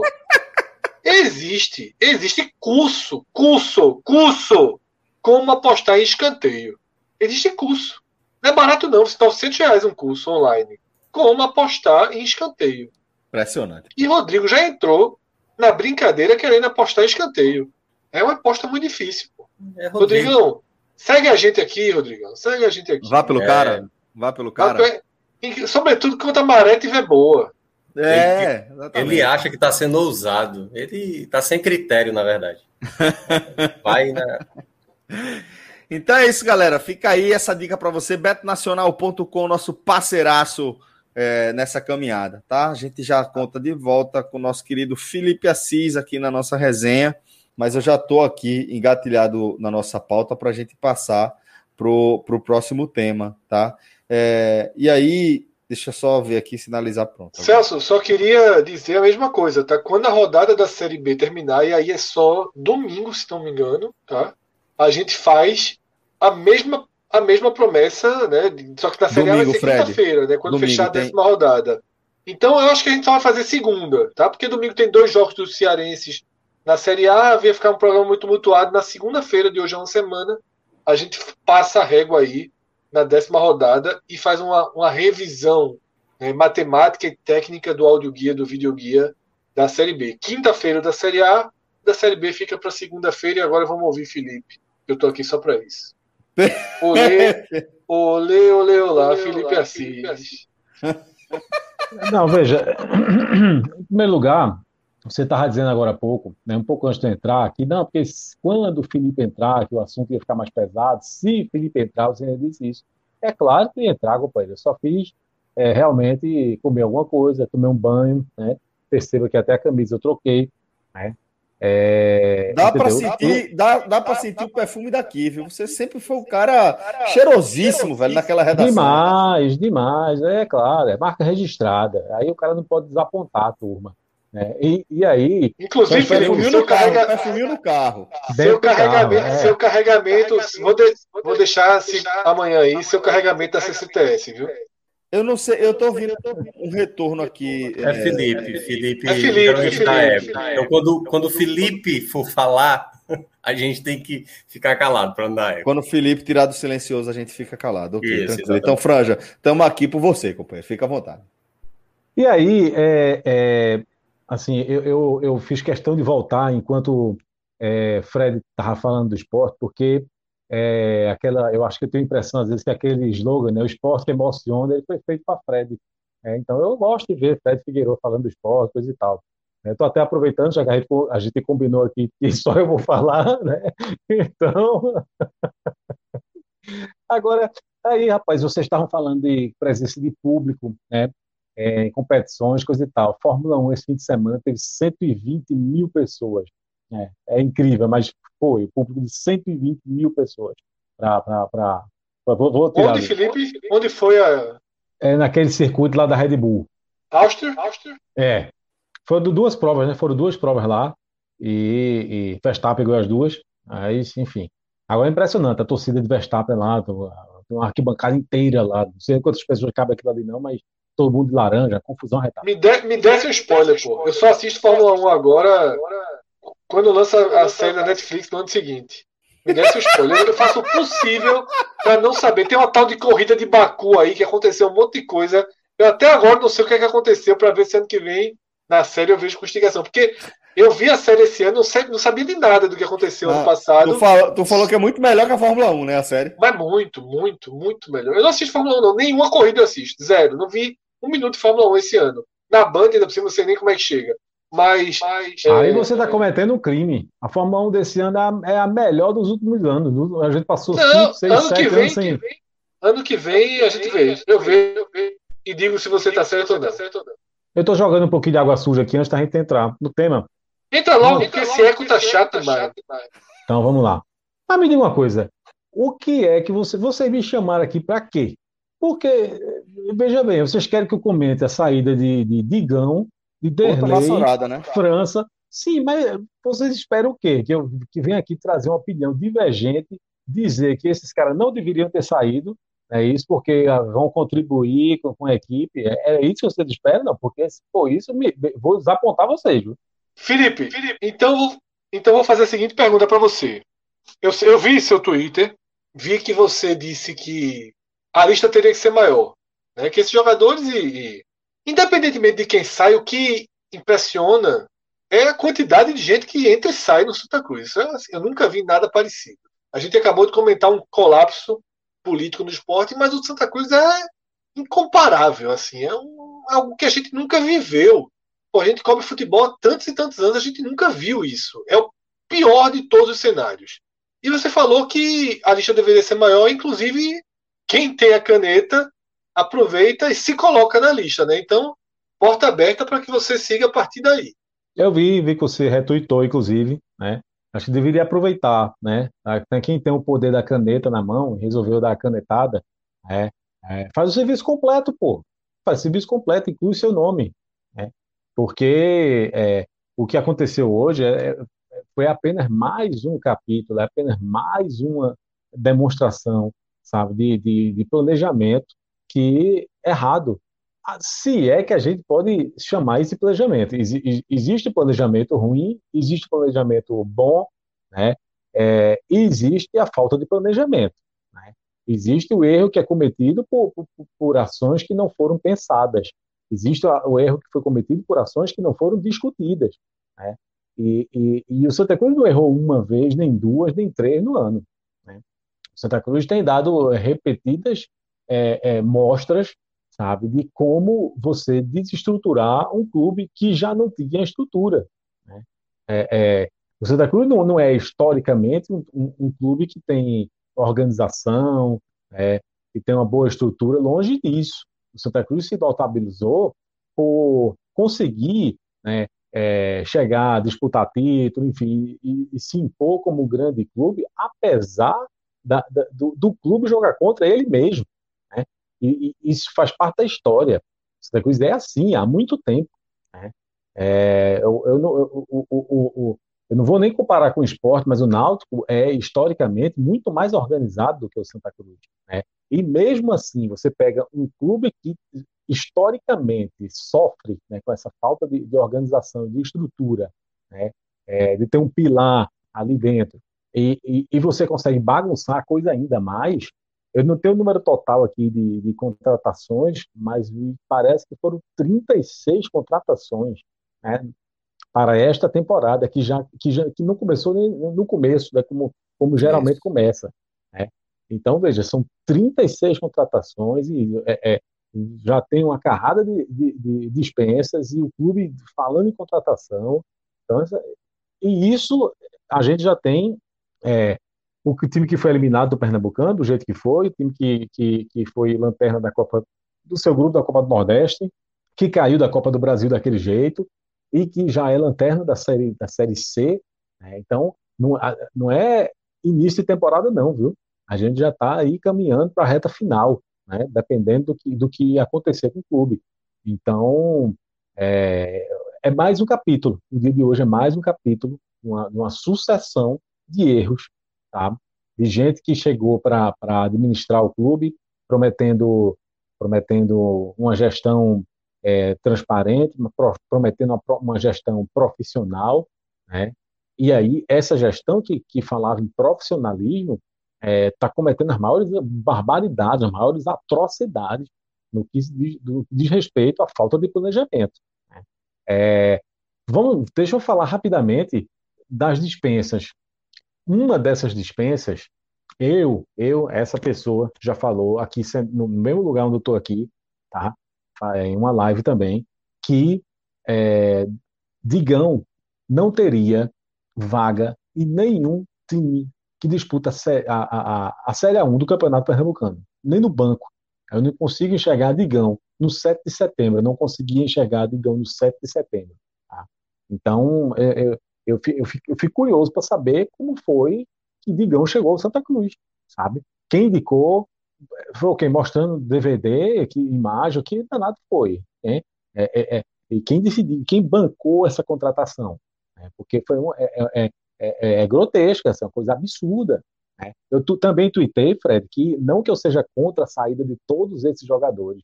O que, eu, o que eu disse é que nenhum desses jogadores deveria ter vindo. Né? É, Digão, para mim, foi, foi uma das piores contratações, talvez a pior contratação do Santa Cruz no ano. Tá? É, então, por isso que eu estou destacando ele.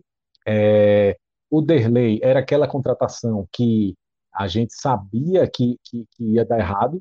Né? Eu disse aqui que ia dar errado também, como disse que ia dar errado L. Carlos, e deu errado L. Carlos, e deu errado Derlei. Né? Então era aquela contratação que foi ruim, porque inclusive foi caro. Uma contratação cara que não produziu, nem, nem de lateral direito, que inventaram ele botar de lateral direito, nem de volante, nem nada. Né? É, é, você tinha, você ainda nessas dispensas tem dois jogadores que eu acho que tiveram chances demais para o pouco que produziram, França e Bustamante, sabe? É, é, é, tiveram algumas oportunidades. Bustamante, eu não lembro de, de, de um chute em gol de Bustamante. Eu não estou falando de gol, não, viu? Estou falando de um chute em gol. Né?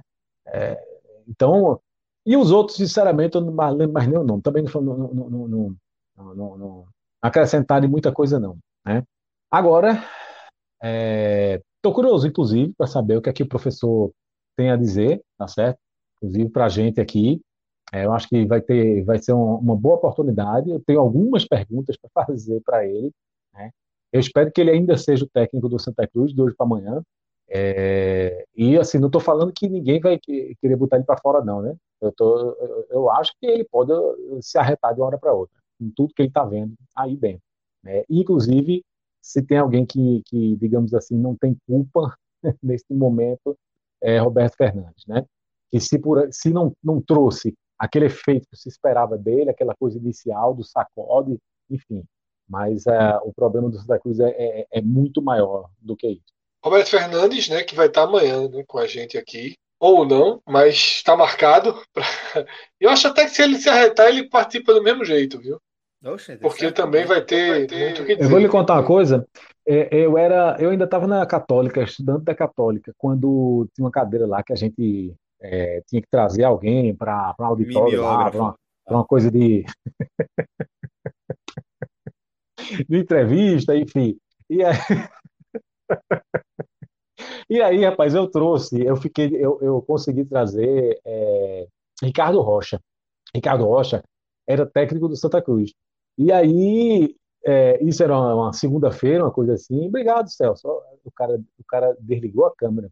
É, e aí ele era técnico do Santa Cruz, e só que no, no, meio do caminho, no fim de semana, é, entre eu ter acertado com ele e chegar o dia da, da, da dele lá para a Católica, o Santa Cruz levou uma pizza lá não sei de quem e ele foi demitido. Mas ele foi para a Católica, viu? Foi para a Católica e, e, conversou com a turma. Então, provavelmente o Roberto Hernandes estará conversando com a gente de todo jeito. Agora, Fred, é, é, é mais do mesmo, viu? É mais do mesmo Santa Cruz. É, é, é sabe, eu já falei aqui toda a minha insatisfação com a maneira como o clube vem sendo conduzido, né? É, já falei de erros.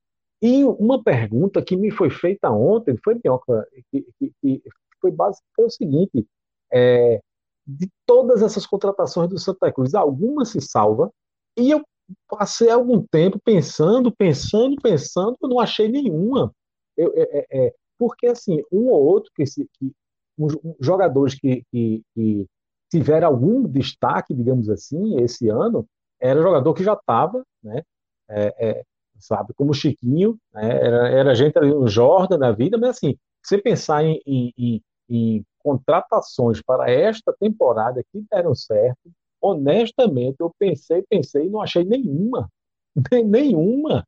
Não é que foram poucas, não. A gente está dizendo de 36 contratações, eu não consegui salvar uma. Né? A gente é, é, é, é deixou, assim, colocou o nome de Wallace Pernambucano como um que fez uma boa primeira partida e depois caiu nas duas seguintes, mas é alguém que você conta, que você acha que sabe, dali pode vir alguma coisa ainda.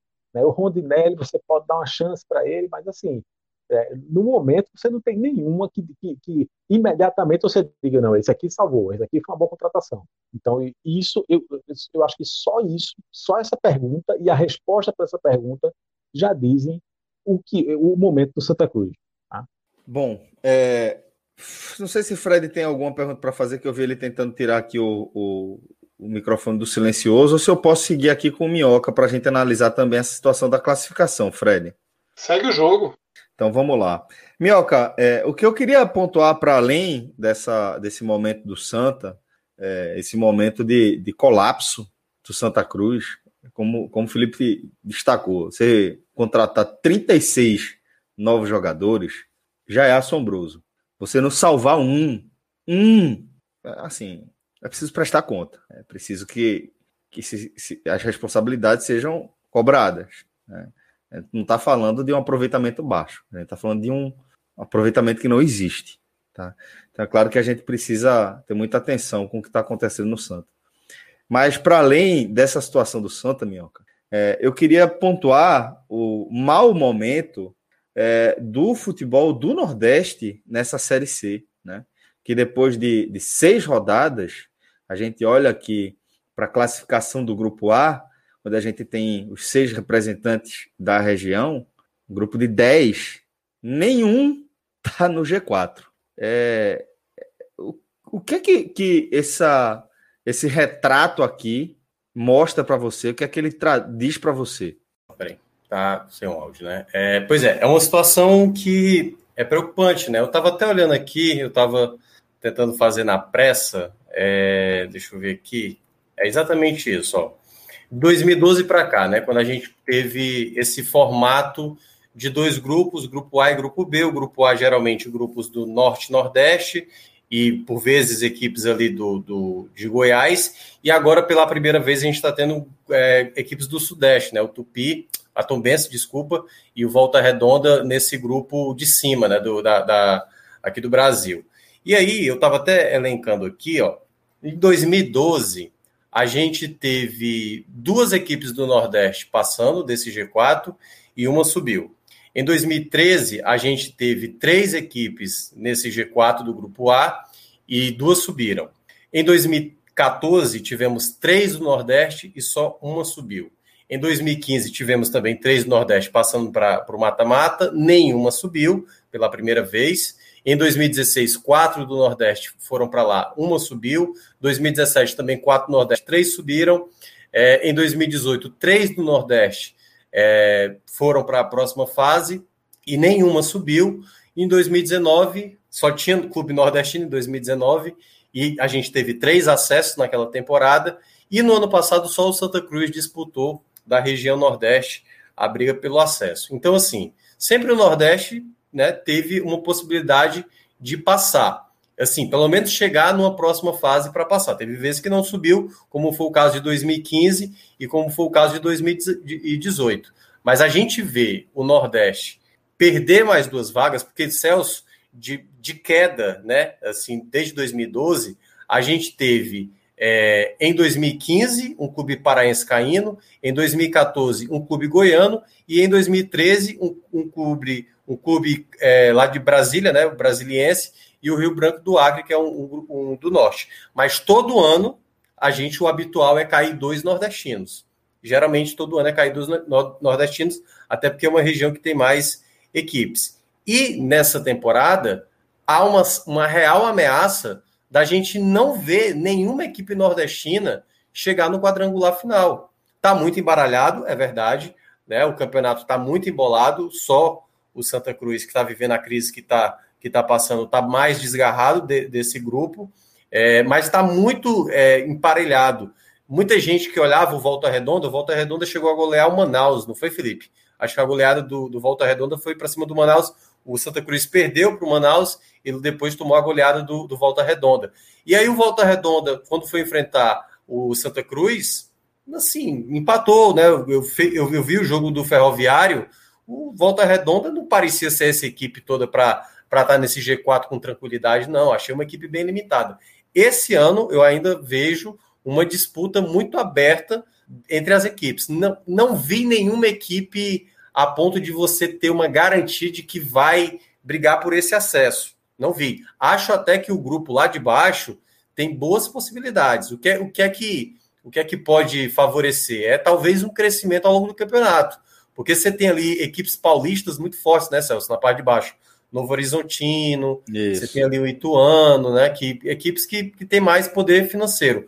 Mas esse ano é o grupo A mais com troca de pontos. Porque teve aquele ano, né? Que até o, o Santa Cruz subiu, 2013, não foi, Felipe? Aquele ano que tava um bolo de não sei quantas sei equipes emboladas, o Santa Cruz conseguiu. 2013. 2013, 2013 né? Que tinham até 11 equipes, né? Porque tinha até o Rio Branco do Acre, que era basicamente o saldo de gols na, naquela temporada. E, e, eu acho que nesse contexto da Série C é um cenário aberto, mas o que me preocupa é isso: é não ver ninguém prevalecendo e uma real ameaça de não vermos nenhum clube nordestino disputar sequer o acesso, o que seria muito preocupante, né? O, no, o principal de mais peso é o que está vivendo a pior crise, como o Felipe estava dizendo.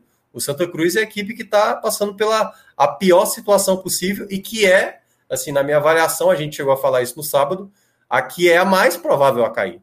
Todo, tudo que o Santa Cruz está passando a temporada está indicando essa queda, né? Então, Minhoca, isso é o mais agravante. Eu não assisti a live do sábado. A gente está falando em quantos pontos? Para permanência?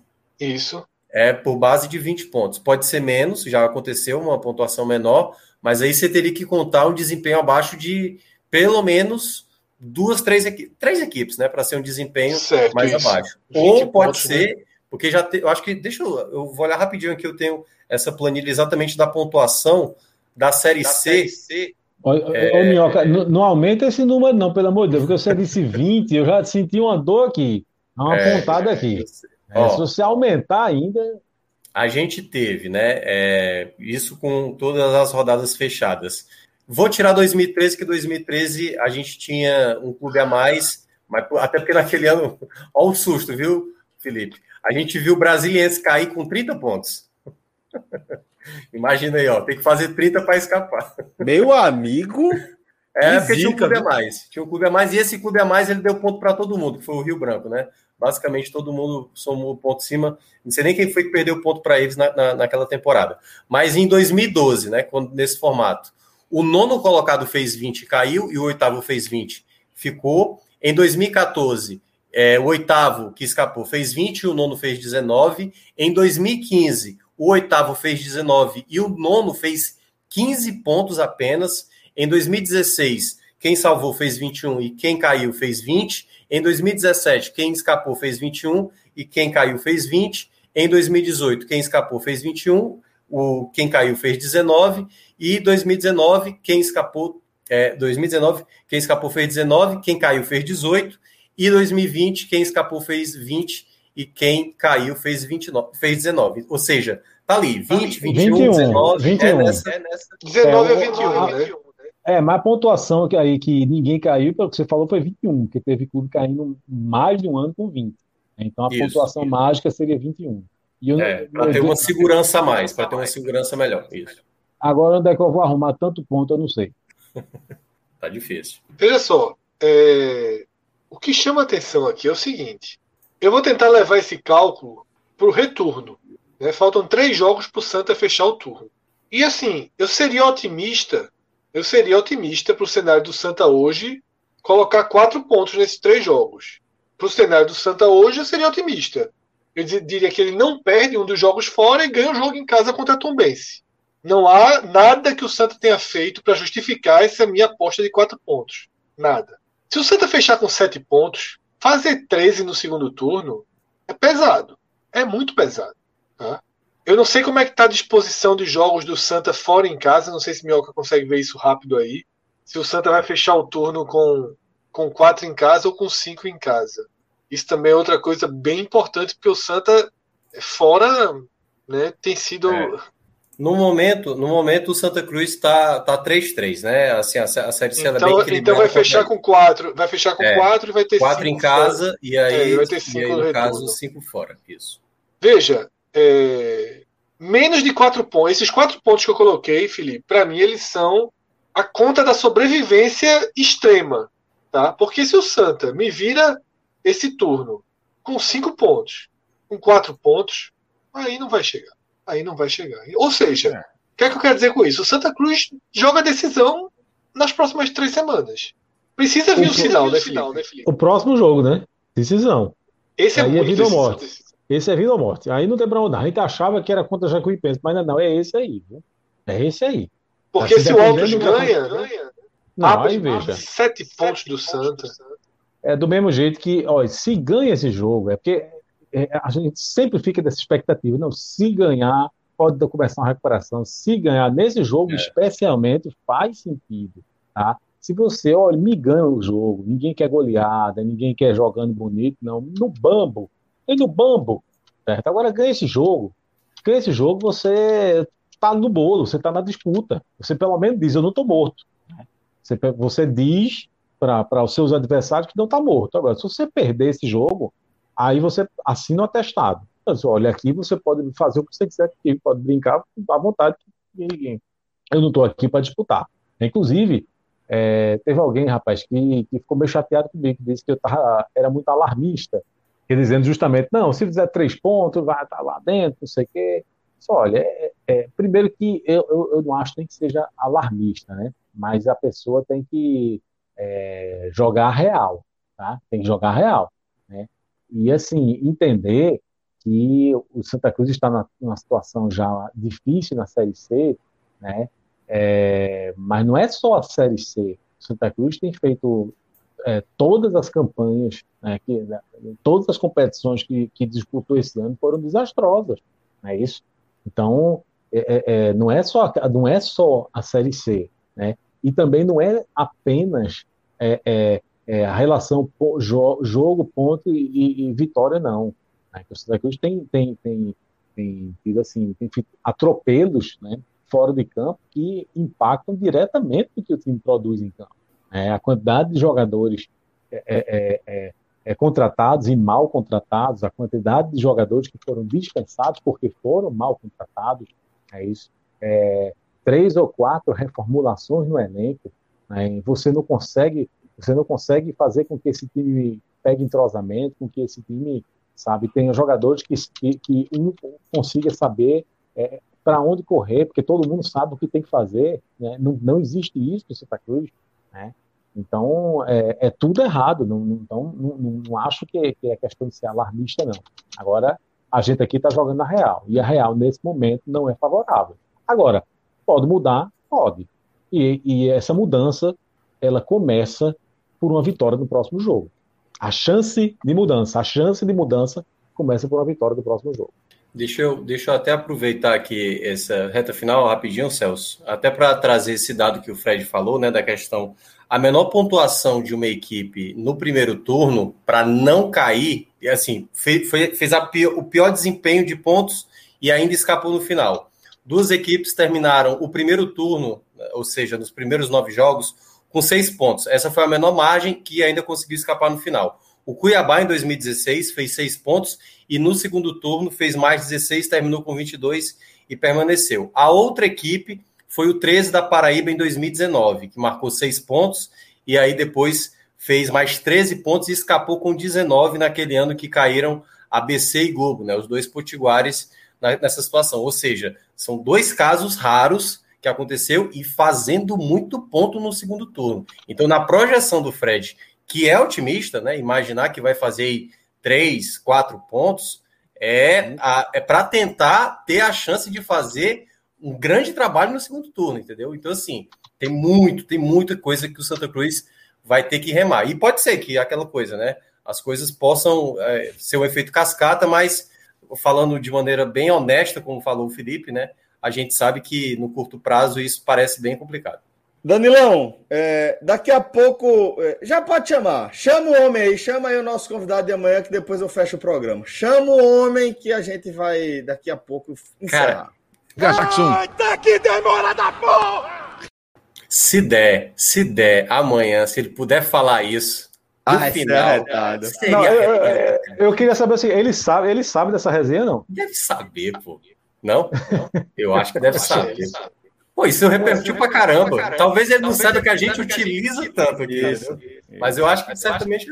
Felipe, tu tem que resolver teu microfonezinho daqui pra amanhã. Só dando uma real. A gente já tá acertando isso aqui na. Que negócio na... chato da porra. Ué.